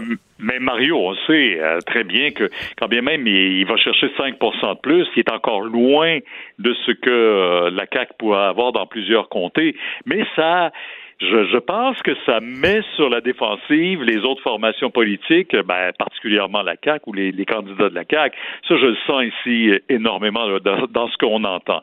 Ça, c'est premier. On est encore à deux semaines. Il y aura un autre débat. Il y aura euh, le temps de changer les idées. Beaucoup. Monsieur Legault euh, va-t-il recentrer un peu son message aussi? Puis tout le monde, là. Il y a quelque chose qui se passe quand même. Moi, je sens qu'il y a quelque chose qui se passe. Je peux pas dire quoi, mais je sens que, tu sais, euh, après avoir annoncé que la lutte se faisait à deux là, au cours de la fin de semaine, Gabriel Nadeau-Dubois doit Est-ce que les gens croient ça? y a. Ça, ça marche pas. pas. Les, les gens voient pas, Pas ça. tout, pas tout. Pas du tout, pas du tout. Tout ce que j'ai vu, moi, en tout cas, c'est nos euh, nos gens qui avaient suivi le débat se disent euh, ça n'a pas changé véritablement le fond. Ils ont suivi avec intérêt. Ils se disent ben maintenant on a cinq positions. Euh, mais dit on peut-tu faire un parti avec les meilleures positions des cinq? ouais. c'est ce que ça a tenté de faire François Legault quand même. Là. Quand même. À un moment donné, il est allé chercher les idées. Tu sais, quand tu dis une coalition élargie, tu veux faire, tu veux rejoindre, mais tôt ou tard, tu finis par te peinturer dans, dans un coin ou dans l'autre. Tu sais, tu finis par... Il y a quelque chose. Moi, j'ai trouvé, en tout cas aujourd'hui, comme première rencontre, les gens venaient vers moi. Ça, c'est, c'est l'autre surprise que j'ai eue, honnêtement, là. parce qu'habituellement, tu le sais comme moi, des fois, il faut aller voir les gens, ils n'aiment pas tellement ça. Surtout pour parler d'élections. là. Pour parler d'élection, ben c'est sûr qu'il venait me voir aussi pour me parler de Pierre Bruno puis euh, le fait que bon hein, euh, ma décision de, de, de prendre la retraite, ma retraite et tout, mais quand même là, mais qui venait parler de, de, de politique, qui était intéressé par ce qui se passe et les jeunes aussi. J'avais quand même, ah, c'est drôle, je- j'ai rencontré un jeune 11 ans et très ouvert à la politique. Là, il, il me racontait lui là qui, qui avait suivi le débat, qui était content. Il, il a 11 ans. Ça doit être un Mario Dumont à devenir. Ouais, ça. c'est prometteur, part. 11 ans. Ouais, mais tu ris, mais à 11 ans, à 11 ans, j'aurais écouté un débat. Ah, C'est ben, pour vrai. C'est sûr. Ouais, ouais, ouais. Non. ouais. Mais, mais, mais pour vrai, là, c'est, c'est, moi, ça me rassure à quelque part. Je me dis, notre, démocratie est encore saine. Là. Tu sais, on a des, ex- des extrêmes, on entend des, euh, des colères. Puis, je pense que dans notre temps, les colères, on les exprimait, mais on les écrivait pas. Tu sais, il y a des gens qui exprimaient ça quelque part là, autour d'eux. Mais là, aujourd'hui, on les écrit, on les dénonce, on- et. Les médias sociaux et la pandémie, en fait, on, la pandémie a le dos large, là, mais, mais jumelé aux médias sociaux, il, ça a créé, je, je pense que je chantais puis que les gens me disent, on a, on critiquait là sur les médias sociaux. Mais euh, quand euh, tu travailles puis que tu es en groupe, que tu entends d'autres positions, ben tu sais, tes médias sociaux, tu regardes tout.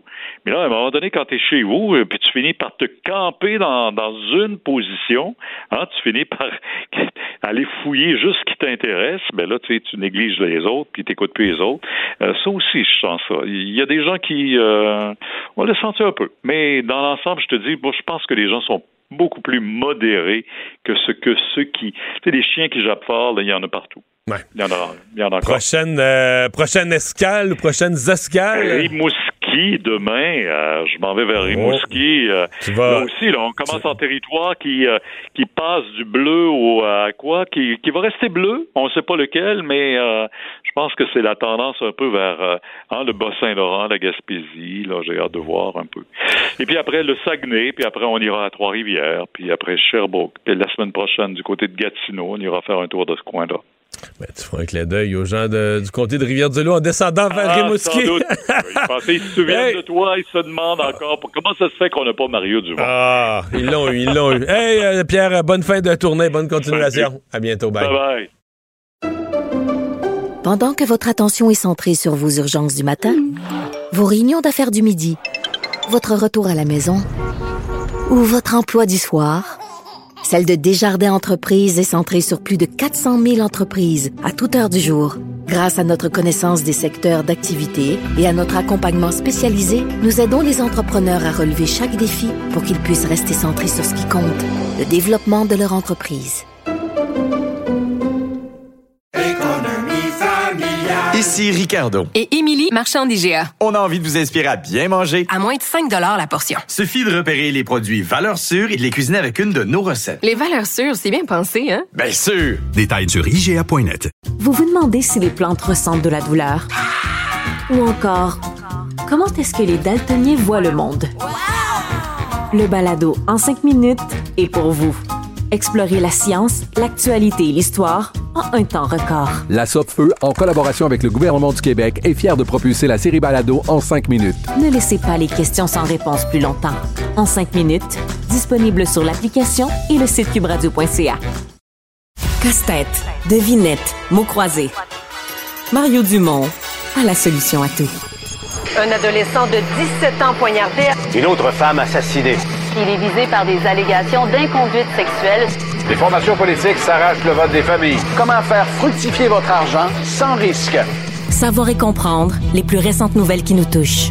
Tout savoir en 24 minutes. Avec Alexandre Morin-Villouellette et Mario Dumont. Aujourd'hui, dans cet épisode, Elisabeth II est finalement inhumée à Windsor. Justin Trudeau chante du Queen à Londres et ça fait scandale. Folie ou couteau dans un mariage, comparution du suspect aujourd'hui. Quatrième jour de manifestation de plus en plus intense en Iran.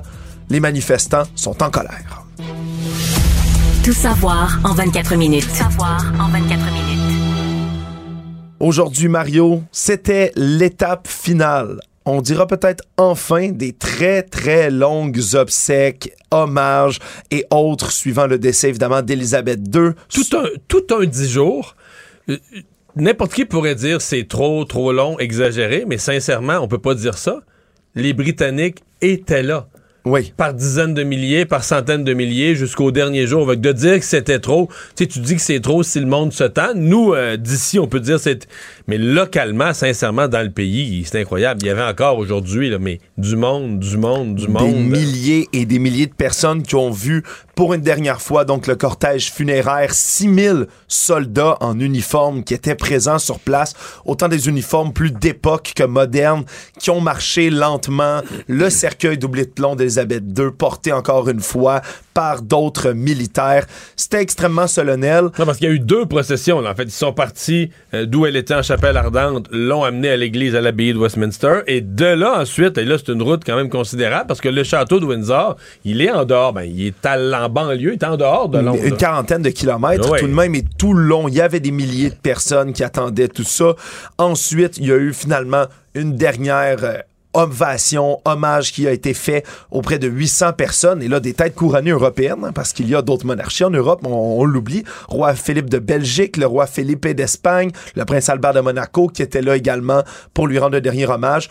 Puis, finalement, c'est dans une dernière, dernière cérémonie, celle-là beaucoup plus intime, qui n'a pas été présentée aux caméras ou à qui que ce soit, où finalement, on a inhumé dans le caveau avec, son, avec ses parents et avec son mari le cercueil d'Élisabeth II. Dans la chapelle Saint-Georges, qui, elle, est au cœur du, château de Windsor. Exactement. Donc, ça met fin à tout ça, toutes ces cérémonies. Clairement, il va y avoir d'autres hommages quand même dans les prochaines semaines. Mais c'est le règne, véritablement, de Charles III, qui s'appelle désormais ici, qui débute. Et M. Trudeau y était à la tête de la délégation canadienne, mais c'est pas tant ce qu'on retient de son passage à Londres. Non, euh, définitivement pas, parce qu'il y a eu des images, une vidéo qui est sortie, qui est devenue virale, qui était vue ce matin déjà par plus d'un demi-million de personnes, où on voit Justin Trudeau qui est en T-shirt, qui est avec la délégation canadienne.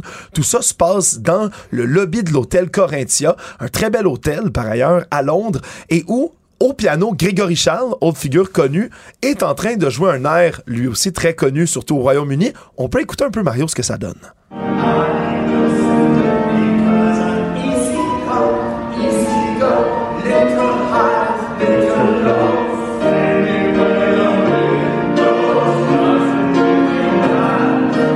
Alors, c'est la voix de Justin Trudeau qu'on entend en arrière qui chante Bohemian Rhapsody de Queen, hein, incidemment, un groupe qui s'appelle Un groupe qui s'appelle Queen, mais bon. Exact. Et donc, ça fait quand même, ben, pour certains, ça en a fait sourire, mais pour d'autres, c'est un scandale, à un tel point que le Daily Mail, hein, un des tabloïds britanniques très, très connus, lui titre ni plus ni moins que Drunk Canadian Prime Minister Trudeau. Donc, le premier ministre canadien sous. Oui, c'est- pour l'instant, il n'y a pas de preuves, je sais Mais eux, ils l'affirment drunk, mais ils le mettent entre guillemets, drunk. Ouais, ils disent qu'il qu'il aurait été en état d'ébriété, là, ce qui est pas. Mais est-ce que c'est, d'après moi, c'est basé sur leur. Ils le regardent puis ils se disent, il a bu, là. C'est. c'est- Ouais. À moins qu'ils ont des preuves de ça ou qu'ils ont des témoins, mais.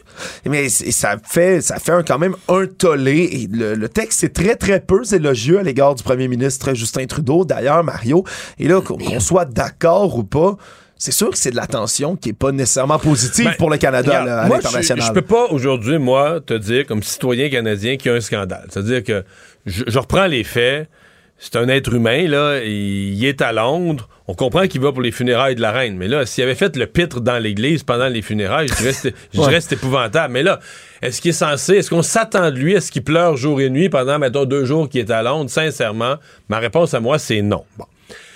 C'est sûr que s'il est à la dans sa position, si j'étais son conseiller, je dirais Justin, tu peux plus t'en permettre. Toi, toi, tu peux plus. Un autre pourrait peut-être, à cause des costumes en Inde, à cause des bas, que- faut que ça arrête. Puis là, ben, t'es en t-shirt dans le lobby de l'hôtel, t'es à des funérailles, tu chantes.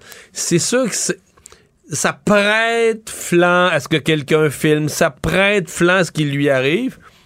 Mais je continue de dire, je ne pense pas. Tu sais, il a pas, il s'est pas moqué de la reine, il a chanté une chanson.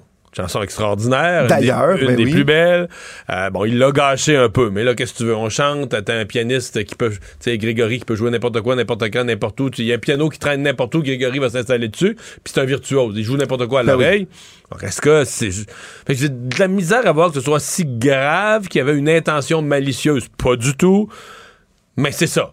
Tu sais, là, t'as le Daily Mail qui dit Drunk Canadian PM, le premier ministre canadien est chaud, hein, puis là, tout un texte qui, finalement, c'est comme s'il est allé rendre hommage à la reine, puis il a fait le, le pitre. Bon, mais. On est là. Euh, par contre, tu t'es intéressé à l'hôtel euh, Corinthia? Ben Parce que oui. dans, dans l'article du Daily Mail, on parle d'un hôtel très, très chic, puis nous, on s'était pas posé la question. Ben oui, puis là, je me suis dit, tiens, pour le prochain voyage de Mario, je vais te sauver du travail, je vais aller regarder tout d'un coup, est-ce que tu, c'est des chambres qui sont abordables? Est-ce que ça l'est abordable? Ben, c'est joli, mais c'est pas abordable, Mario. J'ai le goût de te dire, hein, les, euh, les chambres, c'est minimum 2700 dollars à peu près. lorsqu'on Canadien? fait le- oui, par nuit, bien évidemment. Les Ça, c'est la chambre de base. Ouais, c'est la chambre de base. Les suites sont minimum 5000 mais il y en a plusieurs, Mario, qui viennent avec un euh, valet personnel, personal butler, comme ils disent. Avec le prix de la chambre? Avec le prix de la chambre, une acc- un- accès à une collection de vins privés, un chauffeur avec voiture de fonction qui va t'accompagner un peu partout où tu veux te rendre. Donc, euh, c'est quand même, c'est du beau luxe. C'est un bel hôtel où reste pr- Justin Trudeau OK. en ce Mais moment. là, le, le- moi, je pense encore, je reviens sur le, le roi Charles III, là, qui a son Oui. personal, ben, lui, il a son personal butler partout, son valet personnel. Est-ce que, est-ce que tu peux lui demander de mettre ton dentifrice?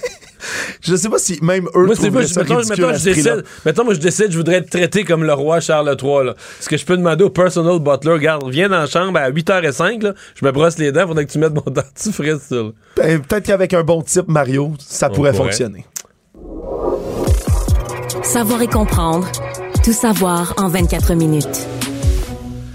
Dans la campagne électorale ici au Québec. Mario, mais c'est tout chaud, c'est tout frais, ça vient de nous arriver entre les mains. Résultat du tout dernier euh, sondage léger, Journal de Montréal, TVA et Cube Radio, qui nous revient avec ben, les résultats euh, des gagnants, selon les Québécois, Québécoises, du débat. hein, parce qu'il y a eu le face-à-face à TVA jeudi dernier. Et même si ben, nos analystes, toi-même, moi-même, nous sommes penchés là-dessus, Ce qu'on veut savoir, c'est que, qu'en pense le peuple. Exactement. Et selon le peuple, ben, en tête de liste, Gabriel Nadeau-Dubois, à 18% des gens croient qu'il s'agit du gagnant du débat des chefs, suivi de près par Paul Saint-Pierre Plamondon, 16% Mais je te dirais, avec ces deux chiffres-là, Paul Saint-Pierre Plamondon est quasiment autant gagnant si on considère d'où il partait. C'est qu'il partait de si bas, de si loin, de si peu d'attente que d'arriver deuxième, presque premier, c'est un coup de circuit pour lui. là. C'est un coup de circuit, surtout que dans euh, ce s'agit, lorsqu'il s'agit des attentes envers les chefs, parce qu'on a également comptabilisé du côté du sondage, eh bien, Paul Saint-Pierre Plamondon est celui qui a performé, selon les Québécois, mieux que les attentes des gens à 28% C'est lui le grand Au-dessus des meneur. attentes. 28% au-dessus des attentes, selon les gens. Et par exemple, François Legault, lui, il y a seulement 4% des gens qui ont pensé qu'il était au-dessus des attentes. Et au contraire, moins bien que les attentes à 36% Donc les gens ont é- évalué, s'attendaient à beaucoup mieux, disons, de, François Legault. Donc, continue. Donc, Ça va 18 fonctionner. Gabriel Nadeau-Dubois, 16 euh, Paul Saint-Pierre Plamondon. Éric Duhem à 10% François Legault à 9% et Dominique Anglade 3 seulement. Tout ça, évidemment, avec 45% des gens qui n'ont pas, qui ont préféré ne pas répondre ou n'avaient pas d'opinion dans ces, euh, dans tout ça. Est-ce que ça, ça se situe dans ce que tu croyais, toi, Mario, dans tes croyances après débat? Pas très surpris, mais euh, tu vois, moi, euh, j'aurais pensé que François Legault, ça aurait été un peu moins pire que ça. En bas des autres, Paul Saint-Pierre Plamondon, euh, Gabriel Nadeau-Dubois, on le savait, il était excellent. Paul Saint-Pierre Plamondon, c'est comme si j'étais moins sûr parce que je me disais, j'étais sûr qu'il y avait, y plus à des gens pour un côté non partisan, pour un côté constructif, pour un côté, les, gens aiment ça, il a sorti ses idées, il a moins attaqué les autres. Mais comme il avait été parfois des petits segments un peu laissés en dehors du débat puis tout ça. Qui fait je très professoral aussi. c'est ça, je me disais, est-ce qu'il y a un risque que ce côté positif soit... Mais visiblement, la réponse, c'est non. Ça n'a pas été contrebalancé. Les gens ont aimé ça. Puis les gens qui soient moins dans le débat ou moins dans la chicane ou moins dans la confrontation, ça y a pas vraiment coûté de points parce que pour lui, de- la, position où il finit, c'est excellent. Pour Mme Anglade, c'était malheureusement le feeling que j'avais pour elle. Le, le chiffre 3% est sévère, mais c'est comme si le Parti libéral est en train de se sortir de cette campagne-là. là. Ils sont désorganisés, puis j'ai l'impression que malheureusement, pour eux, on les écoute de moins en moins. Puis les, puis les nouvelles sortes sont presque toujours mauvaises. Par les Toujours temps qui courent, là, ils Et- sont pas capables d'avoir des candidats je pense, partout. Ouais, je pense pas qu'il y a aucun moment dans cette soirée-là. Il y a aucun moment dans cette soirée-là où Mme Anglade s'est humiliée. A été, tu sais, je vais te donner un exemple. Le moment Kim Campbell en 1996 ou 93, pardon, où elle était première ministre du Canada, elle savait pas la dette. Elle, elle s'est humiliée. Tu sais, ça, ça a eu l'air fou devant tout le monde. Mme Anglade n'a pas eu de moment comme ça, mais je pense que l'impression, c'est que ça va vraiment mal au Parti libéral. Puis il n'y a pas un moment où elle a été tellement éclatante, tellement haute, là, tellement forte, qu'elle a défait. Donc, c'est comme si elle a subi l'espèce de sentiment général, puis elle a été correcte, mais sans plus, mais rien, tu sais. T'es quand même dans...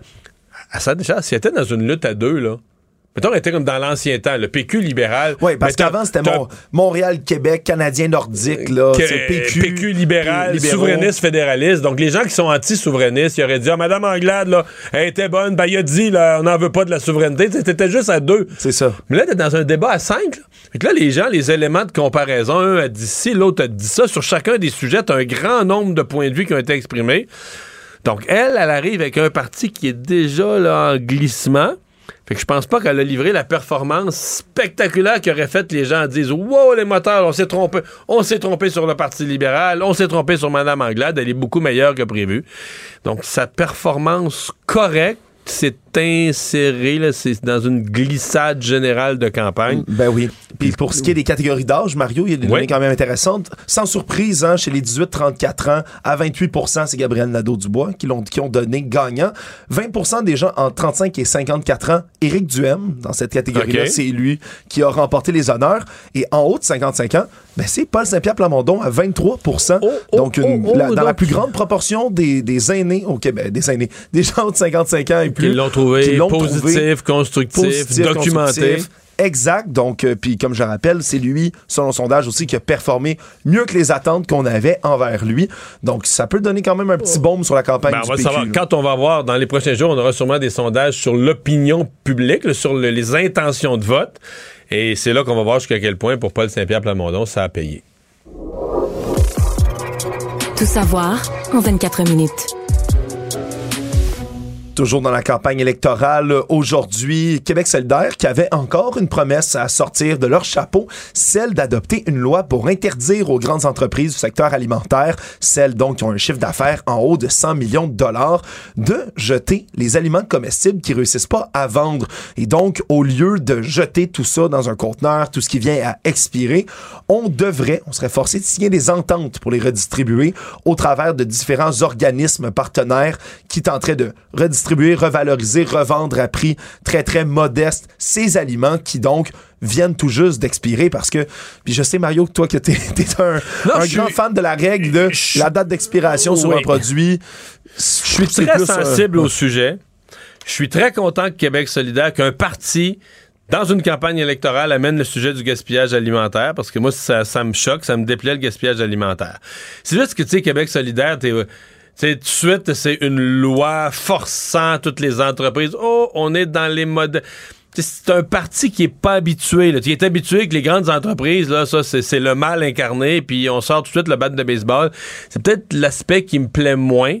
Euh, je, je suis pas certain, exemple, que les gens qui ont écrit cette politique-là se sont assis avec euh, des, des, des, directeurs des opérations des, des, des grandes chaînes. C'est pas simple, là. Non. Tu sais, mettons, t'es Métro, t'es IGA, euh, t'es Provigo, sur un territoire aussi grand que le Québec, gérer des approvisionnements en fruits, en légumes, en produits frais, en viande, en poissons, sur tout le territoire du Québec, puis des inventaires, puis des...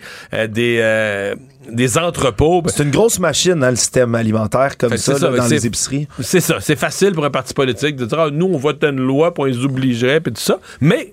Je, je dis pas qu'ils ont tort sur tous les points. Le Québec solidaire amène un sujet, puis c'est vrai qu'ils se gaspillent de la nourriture. Ça n'a pas de bon sens. Ben oui. Euh, Surtout qu'il y en a beaucoup là-dedans.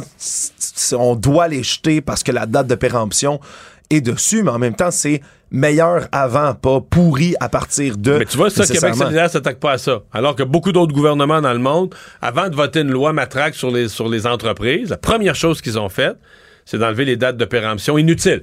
On peut garder les dates de péremption sur des produits qui peuvent devenir, euh, qui peuvent empoisonner une Ouais. personne, devenir un péril pour la santé.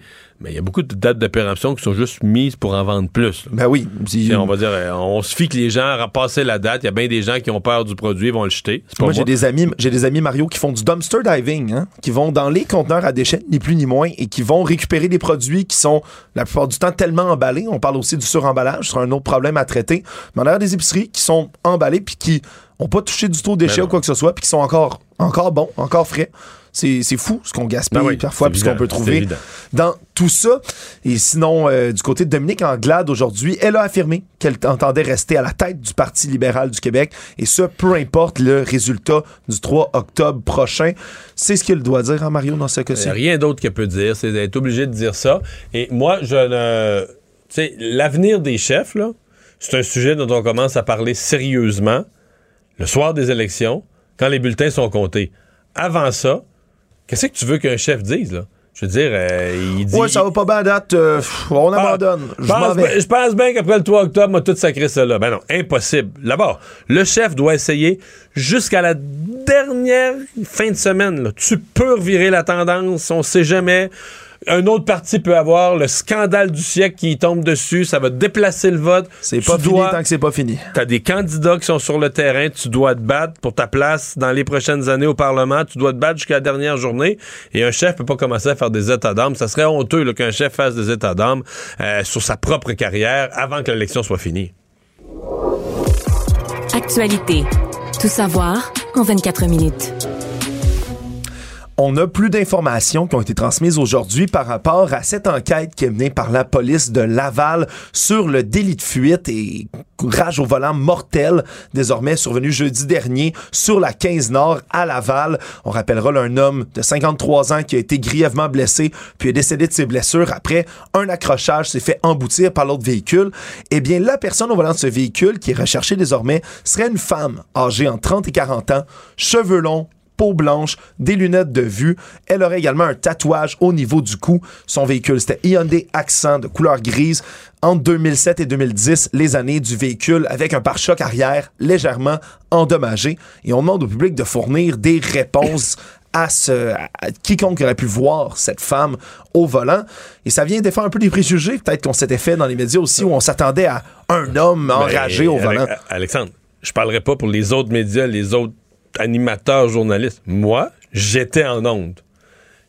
C'est arrivé, la nouvelle de dernière heure, là, là, là, hein, un cas de rage au volant. Personne, à ce moment-là, on parlait pas d'un mort, on parlait d'une personne grièvement blessée. Le monsieur de 50 ans avait été amené à l'hôpital pour essayer de lui sauver la vie. Mais sincèrement, je, plaide coupable. Moi, j'ai parlé au masculin tout le temps. J'ai jamais dans mon esprit l'hypothèse que ce puisse être une femme, mais on est vraiment habitué que quand une chose comme ça arrive, c'est un gars. En tout cas, vraiment, vraiment, vraiment, c'était le. Puis, j'ai l'impression que tous les médias ont été comme moi. On parle. ben, parle, on parle au masculin. Euh, Ouais. Alors on on s'y attendait. Il y a des alors que préjugés qui logiquement, restent, qui sont difficiles. ça peut, ça peut tout à fait être une femme. En fait, dans ce cas-ci, c'est une femme. Dans ce cas-ci, c'est une femme. Elle est recherchée la- par la police de Laval. Si vous avez quelconque information par rapport à ça, n'hésitez pas à les contacter. Sinon, en fin de semaine, Mario, euh, qui une situation qui est sans- somme toute heureuse. Règle générale, un mariage est tourné au drame alors qu'un des convives, sous les yeux de tous les proches qui étaient rassemblés à Saint-Pierre Ouais. en Montérégie, Tour- Tourner au drame un mariage, des fois, c'est parce qu'on a échappé le gâteau, ou tu sais, c'est plus drôle, où la mariée s'est enfargée dans sa robe en dansant, puis elle est tombée. elle tombe dans le gâteau, ça, ça va mal. Mais là, c'est une vraie, vraie tragédie. Des personnes à l'hôpital attaquées au couteau. Ouais. Qu'est-ce que c'est ça? par un des convives, Jimmy Lee Loder, qui aurait poignardé sa conjointe là, après une altercation, euh, serait sorti de la salle, serait allé chercher un couteau, serait rentré. Donc, Crise de aurait- jalousie, visiblement. On on n'a pas trop de détails sur ce qui a dû qu'il- il a arriver, ouais. jaloux de sa conjointe. Mais le couteau, euh, c'est un couteau, je pense c'est un couteau à steak de, de- de l'événement. Exactement, qui a pris sur place et donc a poignardé sa conjointe. Par la suite, a poignardé, après la chicane, là, le, la mariée Qui dans se son dos. serait interposé. En fait, la mariée se serait interposée pour protéger son ami. Puis Exact. là, ben, le père de la mariée s'est interposé. Et lui s'est fait poignarder au thorax à son tour. Donc, les trois personnes ont été Pas croyable. exact, grièvement blessées, dit-on, pour les trois personnes. Mais on ne craint pas pour leur vie en ce moment. Et l'homme n'avait aucun antécédent criminel, Mario, avant l'événement et est revenu cet après-midi, donc, devant la justice. On sait toujours pas exactement quels sont les euh, chefs d'accusation placés contre lui lorsqu'il comparaît. Ben là, quand tu frappes des gens au couteau au thorax, euh, aux dernières nouvelles, euh, à fort. Placer dans la peau du procureur de la couronne, mais t'es à fort risque de- d'avoir des accusations de tentative de meurtre. Là. Ouais, absolument. L'homme qui avait été retrouvé en plus là, vers 2 heures du matin par le groupe tactique d'intervention qui a dû être nécessité s'est d'intervenir. caché dans le bois. Il est parti en courant, s'est C'est enfui, une, s'est caché de, dans c'est un une salle de réception qui est un peu en milieu rural, là, qui Exact, est à à Saint-Pied-de-Bagotte. Sainte-Pie. euh, Ouais, Exact. Et donc, l'homme, on a dû littéralement le débusquer avec le groupe tactique d'intervention en dehors d'un bois à 2 heures du matin. C'est vraiment pas idéal comme cérémonie, puis ça, c'est pas peu dire. là. Vraiment, un mariage qui tourne au drame. Sinon, Mario, il y a également un drame qui retient l'attention à Rivière-du-Loup. On en avait entendu parler durant la fin de semaine.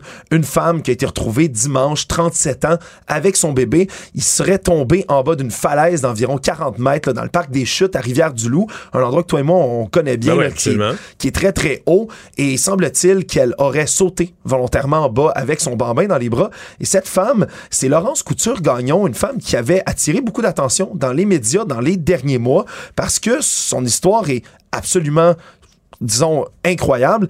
Elle est enceinte de 38 semaines, travaillait pour la Croix-Rouge internationale en Ukraine depuis environ 4 ans, lorsque les Russes ont attaqué, a dû accoucher là-bas, trouver un certificat de naissance à Elle son enfant. là, dans, dans la- elle est partie en direction de la Pologne pour se sauver, ben elle a couché dans la Lviv, le- le- le- dans l'ouest du pays. Exactement, en chemin. Donc, une histoire qui a été reprise après ça par les médias. Ses parents de Rivière-du-Loup sont allés la chercher en Pologne, la rejoindre en Pologne avec le bébé naissant. allaiter le bébé dans des, une voiture pendant quelques jours. Bref, une histoire absolument euh, complètement folle. Et là, la femme était revenue depuis le printemps, passait beaucoup de temps dans la maison familiale. Et là, ce qu'on dit, selon des témoins, c'est qu'on l'aurait vu exaspérée, en détresse dans le parc, Il y a une poussette qui a été abandonnée sur place. Et donc, on continue d'enquêter, mais vraisemblablement, la première thèse des policiers, c'est qu'elle serait sautée avec son bébé, ni plus ni moins, en bas de là. Puis Mais il y, a une- il y a une clôture, c'est pas une clôture très haute, tu peux la sauter, mais si tu perds l'équilibre, tu tombes pas, là. Il y a une clôture. là. Non, exactement. C'est pas. euh, c'est difficile de tomber accidentellement là, dans, en Ben, bas du parc des chutes, là-bas à c'est une clôture volontaire. C'est pas une clôture là, euh, infranchissable. C'est une petite clôture là, que tu peux probablement enjamber volontairement, mais d'aucune manière, entre mon avis, d'aucune manière, accidentellement, une personne pourrait, mettons, perdre l'équilibre, perdre pied, puis, puis, puis tomber en bas de cette clôture-là. Mais c'est c'est toute la question que j'ai. On n'en sait pas beaucoup, mais les traumatismes de guerre, à mon avis, il va y avoir des questions qui vont se poser là, sur euh, qu'est-ce qu'elle a pu vivre comme traumatisme, puis qu'est-ce que ça a pu avoir dans les mois subséquents.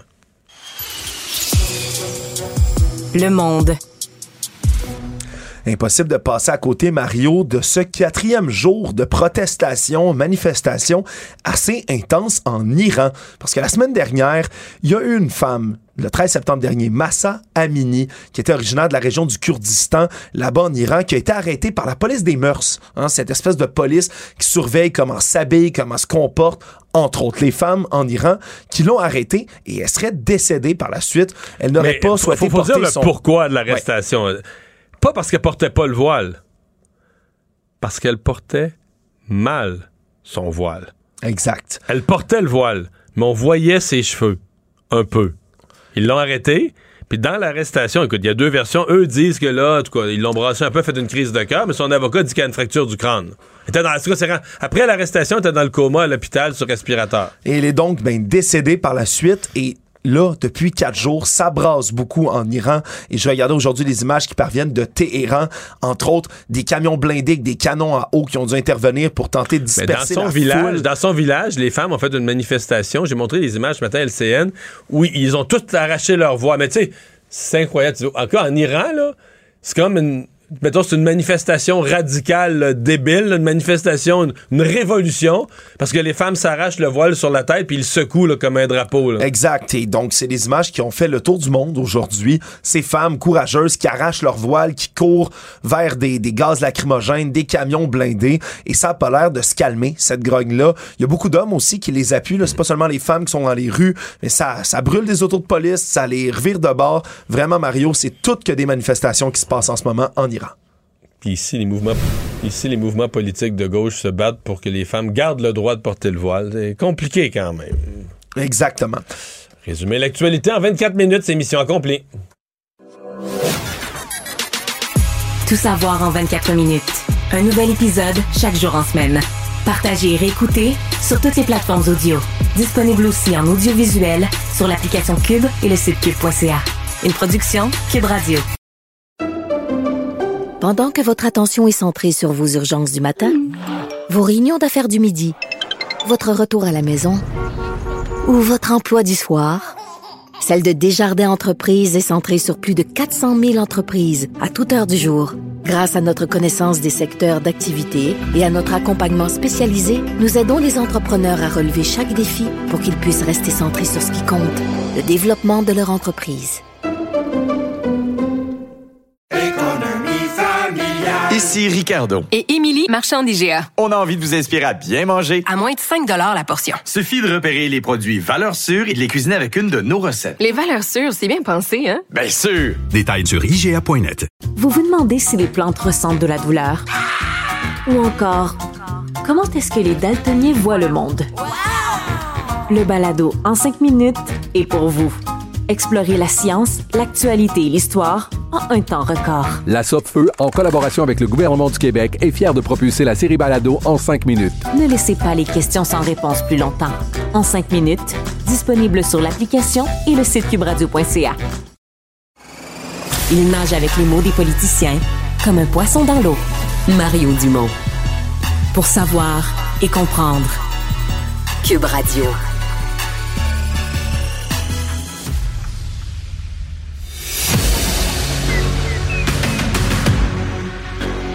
Emmanuel Latraverse. J'ai pas de problème philosophique avec ça. Mario Dumont. Est-ce que je peux me permettre une autre réflexion? La rencontre. Ça passe comme une lettre à la poste. Et il se retrouve à enfoncer des portes ouvertes. Là. La rencontre Latraverse Dumont. Bonjour Emmanuel. Bonjour. Alors, on a un beau sondage léger à se mettre sous la dent. Peut-être des intentions de vote dans, demain ou dans les jours à venir, mais là, pour l'instant, c'est le gagnant ou les gagnants du face-à-face de jeudi dernier, euh, dans l'œil des Québécois, selon un léger. Euh, en première position, Québec solidaire à 18, mais en deuxième position, juste derrière, à 16% euh, celui qui a parti la campagne dans la cave, le Paul Saint-Pierre Plamondon, à 10 Éric oui, Duhaime. Moi, ça me soulage. Oui, 10 Éric Duhaime. Puis bon, les perdants, on s'en doute, c'est François Legault avec 9% et Dominique Anglade avec 6 Faut que je- Moi, quand je vois des sondages comme ça, ça, ouf, ça me réconforte, parce que comme analyste, il faut toujours décider, faut, on est toujours en onde des minutes après ou à chaud, faut qu'on dise ce qui a mieux fait, moins bien fait. On était pas mal parle, dedans. On est totalement gouré. On était pas mal dans le mille. Fait que je me dis, c'est- j'ai pour moi moi-même. Ouais, ouais. Euh, Moi, je pense que le vrai gagnant, en vérité, avec des chiffres comme ça, c'est Paul Saint-Pierre. Ouais, hein, ben, je disais la même chose sort- tantôt. qui sort euh, des fonds de caisse et de l'anonymat total, donc qui a réussi à se faire remarquer et à susciter un intérêt. Le vrai test maintenant pour lui, ça va être euh, de faire aussi bien lors du deuxième euh, débat, celui de Radio-Canada, là, jeudi prochain. C'est pas des bonnes nouvelles pour M. Legault. Puis on verra les résultats euh, des intentions de vote qui vont être publiés demain. Mais mon petit doigt me dit que ça va être le même effet qu'on voit un peu tout le temps. C'est que M. Legault a, le luxe extraordinaire d'avoir quatre partis d'opposition devant lui. Donc, c'est comme un, c'est une lumière jaune là, qui s'allume en disant, regarde, c'était vraiment nul, ce débat-là, il faut faire mieux. Mais il y a de l'espace, là, tu sais. Mais, Emmanuel, on revient, personne- on revient toujours à la même question, qui est celle que je posais à mon retour au travail en janvier. Là, je me souviens plus ce que c'était comme et date. que Le- je pose avec toi. le tous les 6, jours. le 7, le 8 janvier, quand je suis revenu des vacances des fêtes, je me disais en cours d'année 2022, à un moment donné, il y a un des quatre partis d'opposition qui va partir avec une.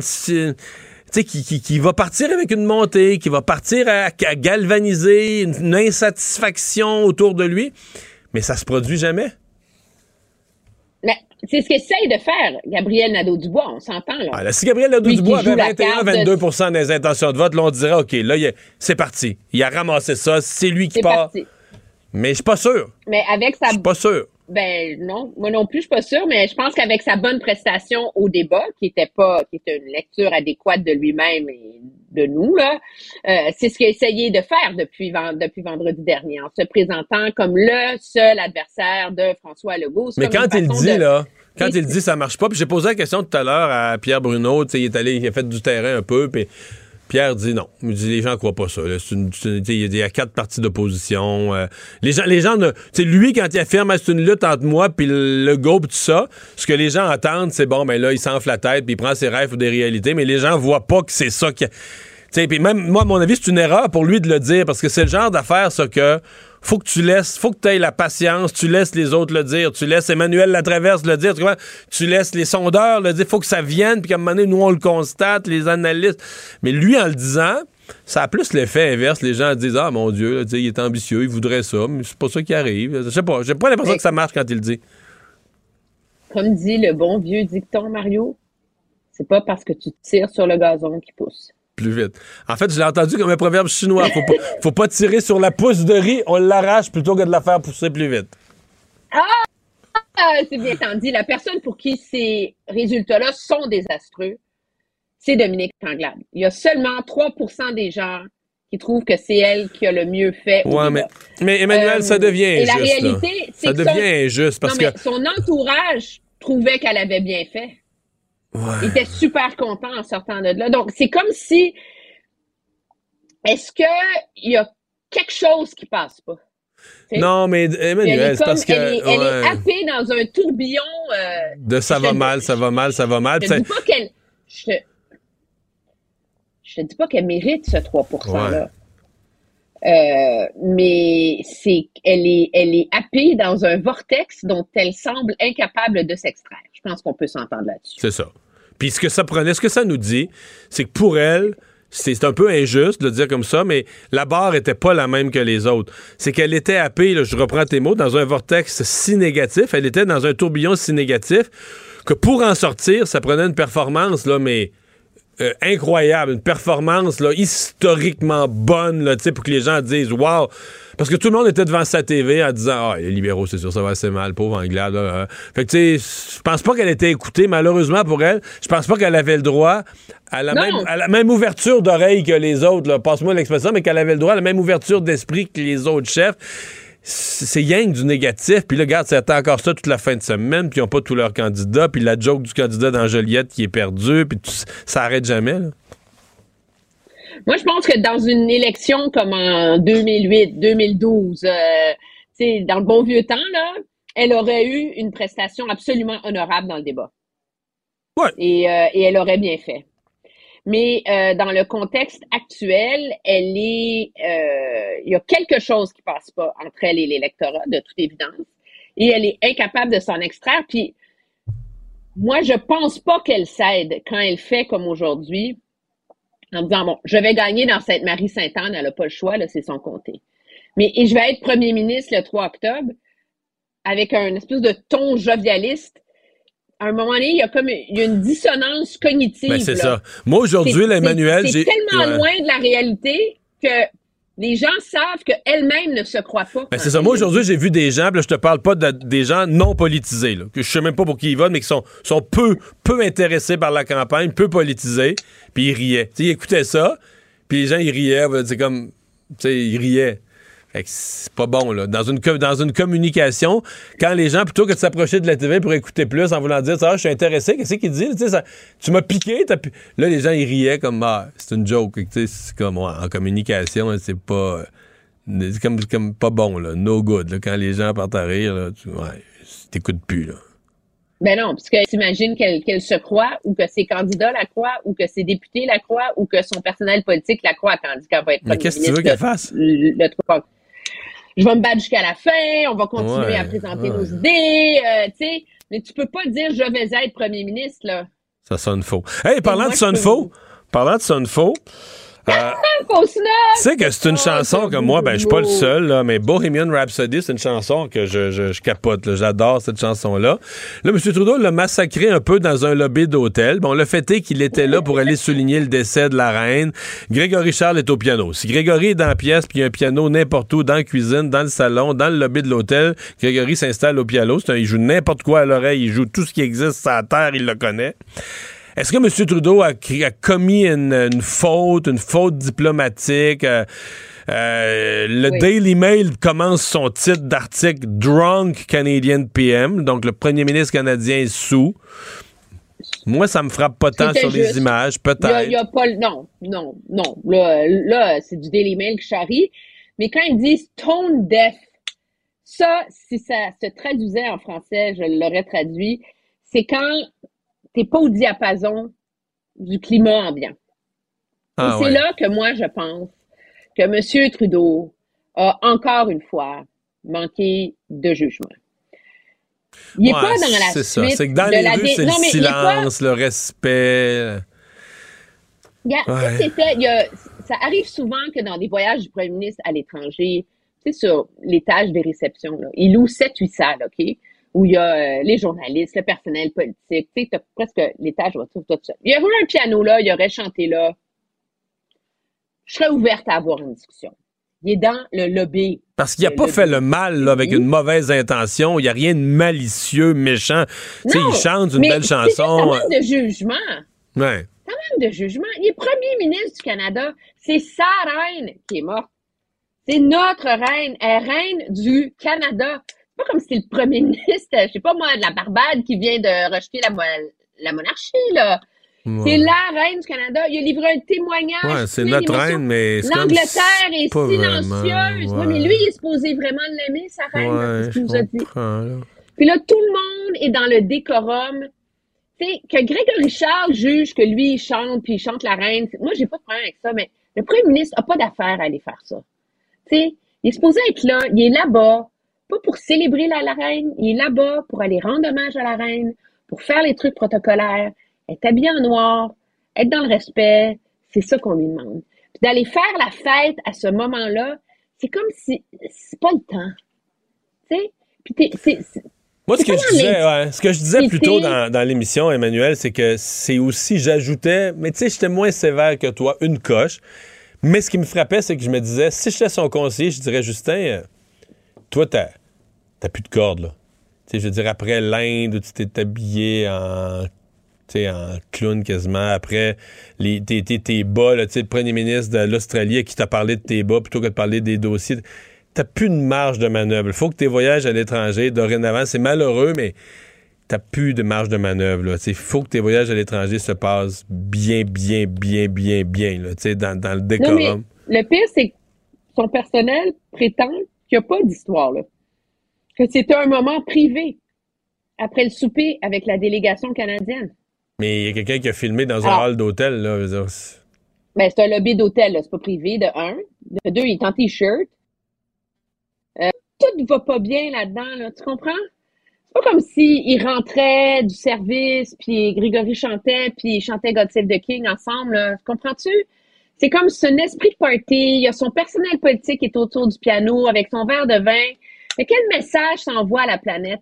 Que pendant tout le monde là, est dans le mood de recueillement, la reine, c'est sérieux, on lui rend hommage. La délégation canadienne, elle, samedi soir à Londres, le party était. Merci, Emmanuel. Au À demain. Pour savoir ce qu'il y a à comprendre, Mario Dumont.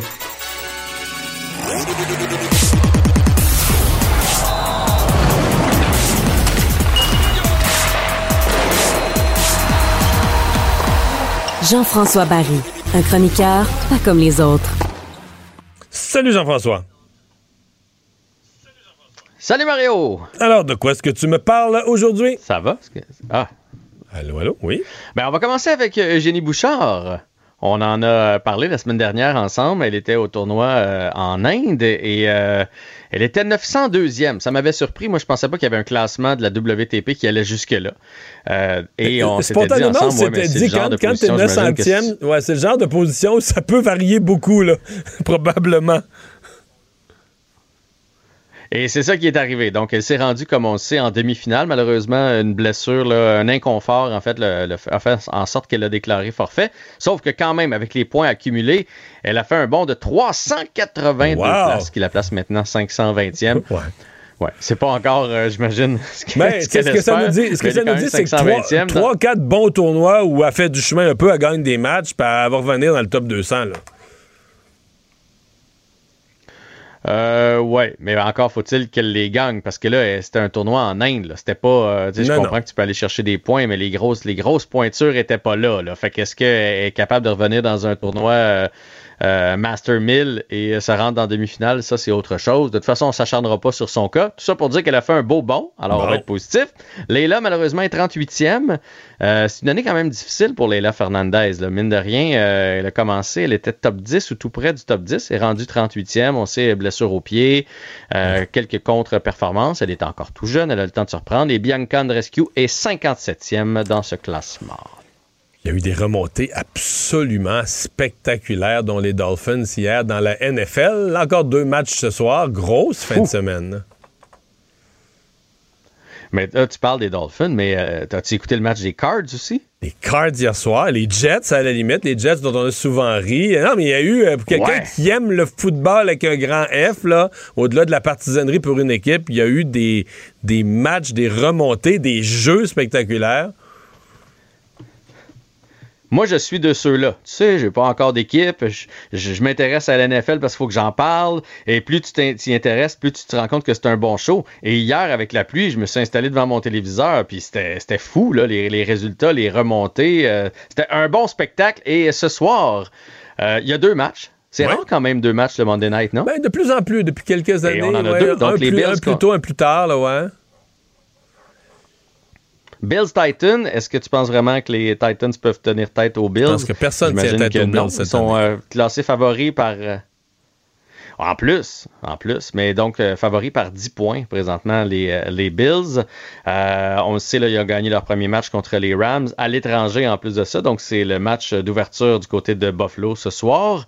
Euh, je vois pas comment les Titans peuvent aller chercher ça. Eux qui ont perdu à la maison contre les Giants. Les Giants, l'a dit, euh, ont un peu causé la surprise, mais finalement sont allés chercher une victoire euh, hier aussi. Donc, sont à 2-0.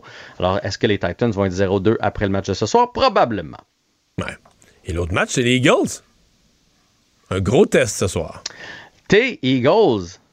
Gros, gros test parce que les Vikings aussi ont créé la surprise, euh, mine de rien, dans le premier match. Personne ne les voyait aller chercher la victoire contre les Packers. On a réussi à aller chercher la victoire. Est-ce que tu penses que les Eagles vont venir à bout des Vikings? Ben, à mon avis, c'est un match qui va être serré, qui risque de donner pas mal de points. Et je te dirais que c'est deux équipes qui peuvent se relancer, là, à faire beaucoup de points, des touchés et tout ça. Et l'équipe gagnante, c'est celle dont la défensive, à un moment ou un autre, va se lever, là, à faire des, des- gros jeux, une interception. C'est des défenses. Quand une défensive va se lever, elle pourrait faire tourner le match. Et ce qui m'inquiète, c'est que la semaine passée, les Eagles ont prouvé beaucoup de choses à l'attaque, mais en défensive contre les Lions de Détroit, ça a fait pique un peu. Là. On s'attendait à d'une défensive rapide, explosive, capable de faire des jeux. Mais c'est surtout une défensive qui a donné des gros jeux. Donc, on va voir ce que ça donne ce soir. Ben, c'était ma lecture aussi, parce que les Lions de Détroit, c'est pas supposé être une puissance Non, dans la non, Ligue. non. Donc, ils ont eu énormément de difficultés contre les Lions. Euh, mais là, c'est à domicile. C'est à domicile ce soir pour Philadelphie. Fait que ça, ça te donne un avantage. C'est un Je vais regarder pas ça facile de jouer. là. avec intérêt, mais l'année passée, ils n'ont pas été. L'année pas. passée, ils n'ont pas été super bons à domicile. Ça m'inquiète un petit peu, mais regarde, les attentes sont élevées cette année. Je suis optimiste. Hey, un petit, petite minute de retour sur le camp des recrues du Canadien. Qu'est-ce que tu en retiens là, de ces espoirs? Ben, première des choses, parce qu'il y a comme une petite panique, là, parce que Juraj Slavkowski a pas tout cassé pendant le camp. Euh, il, il a pas terminé avec 6 buts, 4 passes. Puis on dirait qu'on l'a tellement survendu, surdimensionné. Il est prêt à jouer avec des hommes qu'on s'attendait qu'il casse tout. Euh, mais ça veut rien dire, ce camp-là. Il n'y a pas de système de jeu. Euh, des fois, justement, tu joues avec des gars qui sont un peu moins bons que toi. La passe n'est pas à bonne place, etc. Puis il y a encore juste 18. Et dans ce camp-là, il y avait des 19 et des 20 ans. Fait qu'on se calme le pompon. Euh, je pense que dans les bonnes nouvelles, on peut parler de Emil qu'on est allé chercher contre Tyler Toffoli. Euh, il a été très, très bon. À chaque match qu'il a joué, il a provoqué énormément de chances de marquer. Et Owen Beck aussi, qu'on est allé chercher au repêchage cette année, a joué du gros hockey. Lui a commencé sa troisième ligne et d'un match à l'autre, on l'a monté. Et lors du match contre les Mais sénateurs il, il nous reste d'Ottawa, il 15 a terminé secondes. sur Je le veux juste te faire trio. comme remarque que pour le spectateur comme moi, il y a tellement de recrues avec de la promesse. Là, tu dis, s'il y en a juste un sur toi qui, qui livre vraiment, euh, c'est prometteur. Il y en a des noms. là. Je pense que le Canadien se dit la même chose. Fait qu'eux autres, ils paniquent pas, ils regardent ça aller. Puis celui qui va être le meilleur, tant mieux. On en a beaucoup. Une belle banque de recrues. Hey, merci, à demain. Pendant que votre attention est centrée sur vos urgences du matin, vos réunions d'affaires du midi, votre retour à la maison ou votre emploi du soir, celle de Desjardins Entreprises est centrée sur plus de 400 000 entreprises à toute heure du jour. Grâce à notre connaissance des secteurs d'activité et à notre accompagnement spécialisé, nous aidons les entrepreneurs à relever chaque défi pour qu'ils puissent rester centrés sur ce qui compte, le développement de leur entreprise.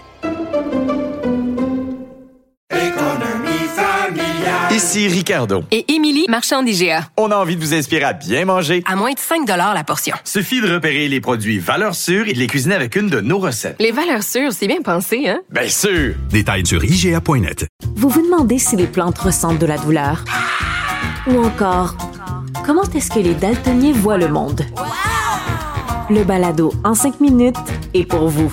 Explorez la science, l'actualité et l'histoire en un temps record. La Feu, en collaboration avec le gouvernement du Québec, est fière de propulser la série Balado en cinq minutes. Ne laissez pas les questions sans réponse plus longtemps. En cinq minutes, disponible sur l'application et le site cubradio.ca. Mario Dumont. Une mémoire infaillible. Impossible de lui en passer une petite vite. Cube Radio. En direct à LCN. On joint Mario Dumont et Paul Larocque. Bonsoir, messieurs. Bonsoir, Sophie. Alors, on donne suite euh, à notre face-à-face de jeudi. Euh, Monsieur Legault, euh, on, l'avait noté, hein, qui était arrivé en se disant nerveux. Bon, il a fait la moue toute la soirée, pavoisait pas trop le lendemain. Là, Paul, le sondage léger nous montre que le vétéran des débats n'a pas fait forte impression. C'est M. Nadeau-Dubois qui remporte la palme, là, selon les répondants. Ah, ça a été très, très difficile. Et, et Mario, le soir même, faisait la réflexion. Une bonne façon de suivre un débat, c'est de fermer le son et de regarder les, les mimiques. Et euh, il y a des gens que je connais qui l'ont fait, puis ils sont arrivés exactement avec les, résultats ou à peu près que, que l'on voit à l'écran. Donc, euh, Sophie, c'est pas exactement une surprise. Euh, Monsieur Nadeau-Dubois est un redoutable parlementaire, redoutable jouteur également. Et puis, euh, donc, à 18% il sort le grand gagnant de, euh, de ce débat-là. Mais moi, je vous dirais, Sophie, euh, la, la révélation de la soirée de jeudi soir, c'est carrément Paul Saint-Pierre Plamondon. On avait, Mario, Emmanuel et moi, un peu cette impression-là également, mais c'était une impression. Et là, c'est clair que ça se confirme. Par le ton qu'il a employé, par ses, ses propos également, M. Saint-Pierre Plamondon, d'abord, s'est fait connaître. Euh, C'était la première occasion qu'il l'avait vraiment devant lui. Il s'est fait connaître agréablement. Il a surpris. Et euh, donc, il est le deuxième, pas très loin de M. Nadeau-Dubois. Donc, on peut dire, dans son cas, lui, mission, euh, mission réussie. Puis, c'est pas le cas pour, pour les autres chefs. Non, en effet. Ben, On, on le voit sur le, le deuxième tableau qu'on vient de voir. Là, et Mario, ce tableau-là sur les perceptions est encore plus dur pour le chef Kakis. Là. Pour 36 Ouais. des gens, là, Et- il a carrément déçu par rapport à, à leurs Oui, attentes. et encore meilleur pour Paul Saint-Pierre Plamondon par rapport aux attentes. Moi, je suis tout à fait d'accord avec Paul sur le fait qu'il y a vraiment deux gagnants. Mais Gabriel Nadeau-Dubois, on le savait, on le disait avant, c'est un, un tribun hors pair, un excellent débatteur. Il a livré à ce niveau-là. Paul Saint-Pierre Plamondon, puis j'ai rappelé là, que juste avant l'élection, on sondait qui ferait le meilleur premier ministre, qui est un bon chef de l'opposition. Il ramassait rien. Il ramassait un 2, 3, 4% Il ramassait, comme on dit, du change. Alors, de se ramasser dans le premier grand exercice, le face-à-face, l'exercice a beaucoup de pression, et d'arriver dans le peloton de tête, d'arriver deux points derrière, c'est quasiment un exploit. C'est un exploit plus gros que pour Gabriel Nadeau-Dubois. Donc, j'ai hâte de voir ce que va faire l'aiguille des sondages, parce qu'en bout de ligne, c'est aux intentions de vote qu'on mesure Ben oui, ça. exact. À mon avis, il y a un espoir pour lui là, de revenir, euh, de revenir dans, dans la course un peu plus, dans dans la course à l'opposition, mais de revenir dans la course certainement. Euh, Et on aura d'autres détails, dirais- euh, et je- beaucoup d'autres ouais. résultats Je sur le dirais- sondage ouais, demain. Je dirais un débat neutre pour euh, Éric Duhem, conforter ses appuis, pas d'énormes gains, pas de pertes. Euh, mauvais pour monsieur, comme résultat, le mauvais pour monsieur Legault et catastrophique pour Dominique Anglade. Puis je dis catastrophique, Ben voilà, c'est pas la performance qui est catastrophique, c'est que tout, c'est comme un- une espèce, de, une espèce de campagne où tout va mal. Puis son débat, elle n'a pas eu la performance extraordinaire, éclatante. Elle a eu une performance Mhm. correcte, mais c'était pas assez pour arrêter, le- le- arrêter la, la glissade. là. Donc, les gens ont regardé Ouais. son elle, a- elle débat. a des problèmes de machine, elle a des problèmes de candidat. Euh, Paul, rien ne va plus pour Ah, elle. Il n'y a, rien qui va en, en ce moment. Et euh, ce face-à-face était l'occasion pour elle. Moi, je n'oublierai jamais, il y, a, il y a un homme d'affaires que j'avais rencontré en privé qui me disait un des trucs qui avait fait son succès. Il disait, quand, quand le marché n'est pas favorable, il disait ça en anglais, when the market is no good, shake the market. Quand le marché n'est pas favorable, ébranle les fondements, surprend, arrive avec quelque chose qui va avoir un impact majeur. C'était l'occasion, Mme Anglade. Moi, personnellement, j'estime qu'elle a eu un bon début de, de- de face-à-face jeudi, mais ça s'est gâté ensuite. Elle était très insistante et à un certain moment, quand euh, on tous parlaient en même temps, souvent Mme Anglade menait, menait le mouvement et je pense que ça lui a nuit beaucoup, beaucoup jeudi soir. Ouais. Mario, Mme Anglade qui garde le sourire, là, on l'a entendu dire aujourd'hui à Just Watch Me, à la Trudeau, euh, bon, elle veut devenir premier ministre du Québec, elle va rester, alors qu'on se demande aujourd'hui si elle va seulement sauver son siège dans Saint-Henri-Sainte-Anne. Elle est actuellement, selon les sondages, troisième dans, cette lutte-là, qui est à- une lutte à trois, là, aujourd'hui. Elle n'a pas le choix de dire ça. là. Elle doit se montrer combative. Elle doit dire, moi, j'y vais pour gagner. Si j'étais elle, je ne dirais pas, je dirais, j'y vais pour gagner. Dans tous les cantons, on veut gagner. Je ne dirais pas, je vais être première ministre du Québec.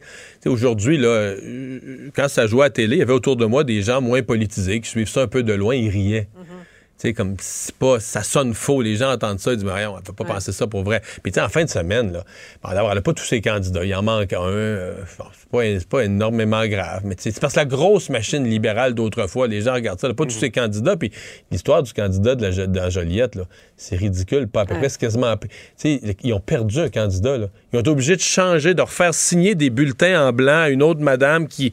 Parce que leur candidat, ils l'ont. hey, moi, j'ai tout vécu avec des candidats, là, mais je, n'ai jamais perdu. Dans- perdu dans le sens que perdu, là, on est capable de le rejoindre. Sa, face est sur les poteaux. Il est en ville, la Joliette, sa face sur les poteaux. Puis. Perdu dans l'espace. Dans on est plus capable de le rejoindre. T'as perdu ton candidat. Ça, ça- il m'est arrivé tout. Je pensais qu'il m'était arrivé tout, mais ça, ça m'était jamais arrivé. Euh, C'est une tuile après l'autre. Ben en plus. là. C'est- vraiment. Enfin, euh, je, je vais vous entendre avant, avant qu'on qu'on ait plus de temps sur. Je sais pas si on est rendu là, le, le- le piano gate. hein. Je, je vous laisse regarder, écouter ce moment de détente qui vous est offert par le premier ministre Trudeau et Grégory Charles à Londres. Alors,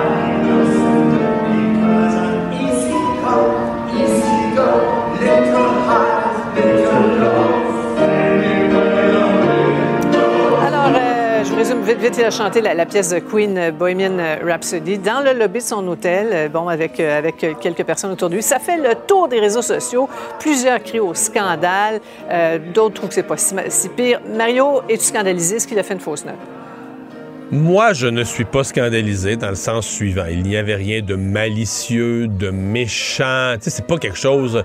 C'est la première chose que je juge. Est-ce que c'est fait dans une intention malicieuse, épouvantable? Malicieuse. Mais, mais. Dans le sens que, tu sais, on s'attend pas, il va aux funérailles de la reine, on s'attend pas qu'il pleure jour et nuit non plus, on n'est pas fou. Mais. C'est compte tenu de ses frasques passées, compte tenu de ses voyages à l'étranger qui ont tourné au cirque, il représente le Canada dans un événement qui ce sont les funérailles de la reine. C'est la reine du Canada, quoi qu'on en dise ou quoi qu'on en pense. dans un hôtel ultra chic. En passant, on a fait des vérifications ici à Cube tantôt. L'hôtel coûte Ouais, cher, pas à 5 peu 000 près. Quand tu ouais, 5 000 piastres la suite. Quand tu as la suite de luxe, c'est un, un valet Ouais. personnel qui vient avec la suite. L'accès aux meilleures caves à vin. C'est tout un hôtel, mais bon. C'est sûr, ça, ça Donc, prête euh, flanc si à dire mais il aurait encore, dû se garder une petite gêne. ben, encore des frasques puis tout ça, c'est sûr. Puis Ouais. la couverture Et Paul, médiatique. pour en, ajouter un petit, pour, pour en ajouter un petit peu plus, là, vous, vous allez voir la couverture du Daily Mail aujourd'hui, le Daily Mail qui titre Le premier ministre sous Paul. Oui, c'est dévastateur. J'ignore si M. Trudeau était sous l'effet de l'alcool. En tout cas, les Britanniques semblent, semblent le considérer. Euh, Est-ce que Mario n'est pas scandalisé? Moi non plus. Tu sais, si M. Trudeau avait enlevé son T-shirt et puis là, on parle d'autre chose. Mais euh, Sophie, moi, j'aurais un conseil à donner à M. Trudeau. Lâchez pas la politique pour aller faire carrière en chanson. Vous n'avez pas beaucoup d'avenir dans ce domaine-là. Elle est là, la fausse note. Voilà. Merci beaucoup à vous deux. Mario, on se retrouve euh, demain. Paul, le bilan euh, ce soir, 20h sur. Merci, Sophie. Alors voilà. Alors je ne vous chante pas en terminant Bohemian Rhapsody, quoique j'aime cette chanson euh, à fond.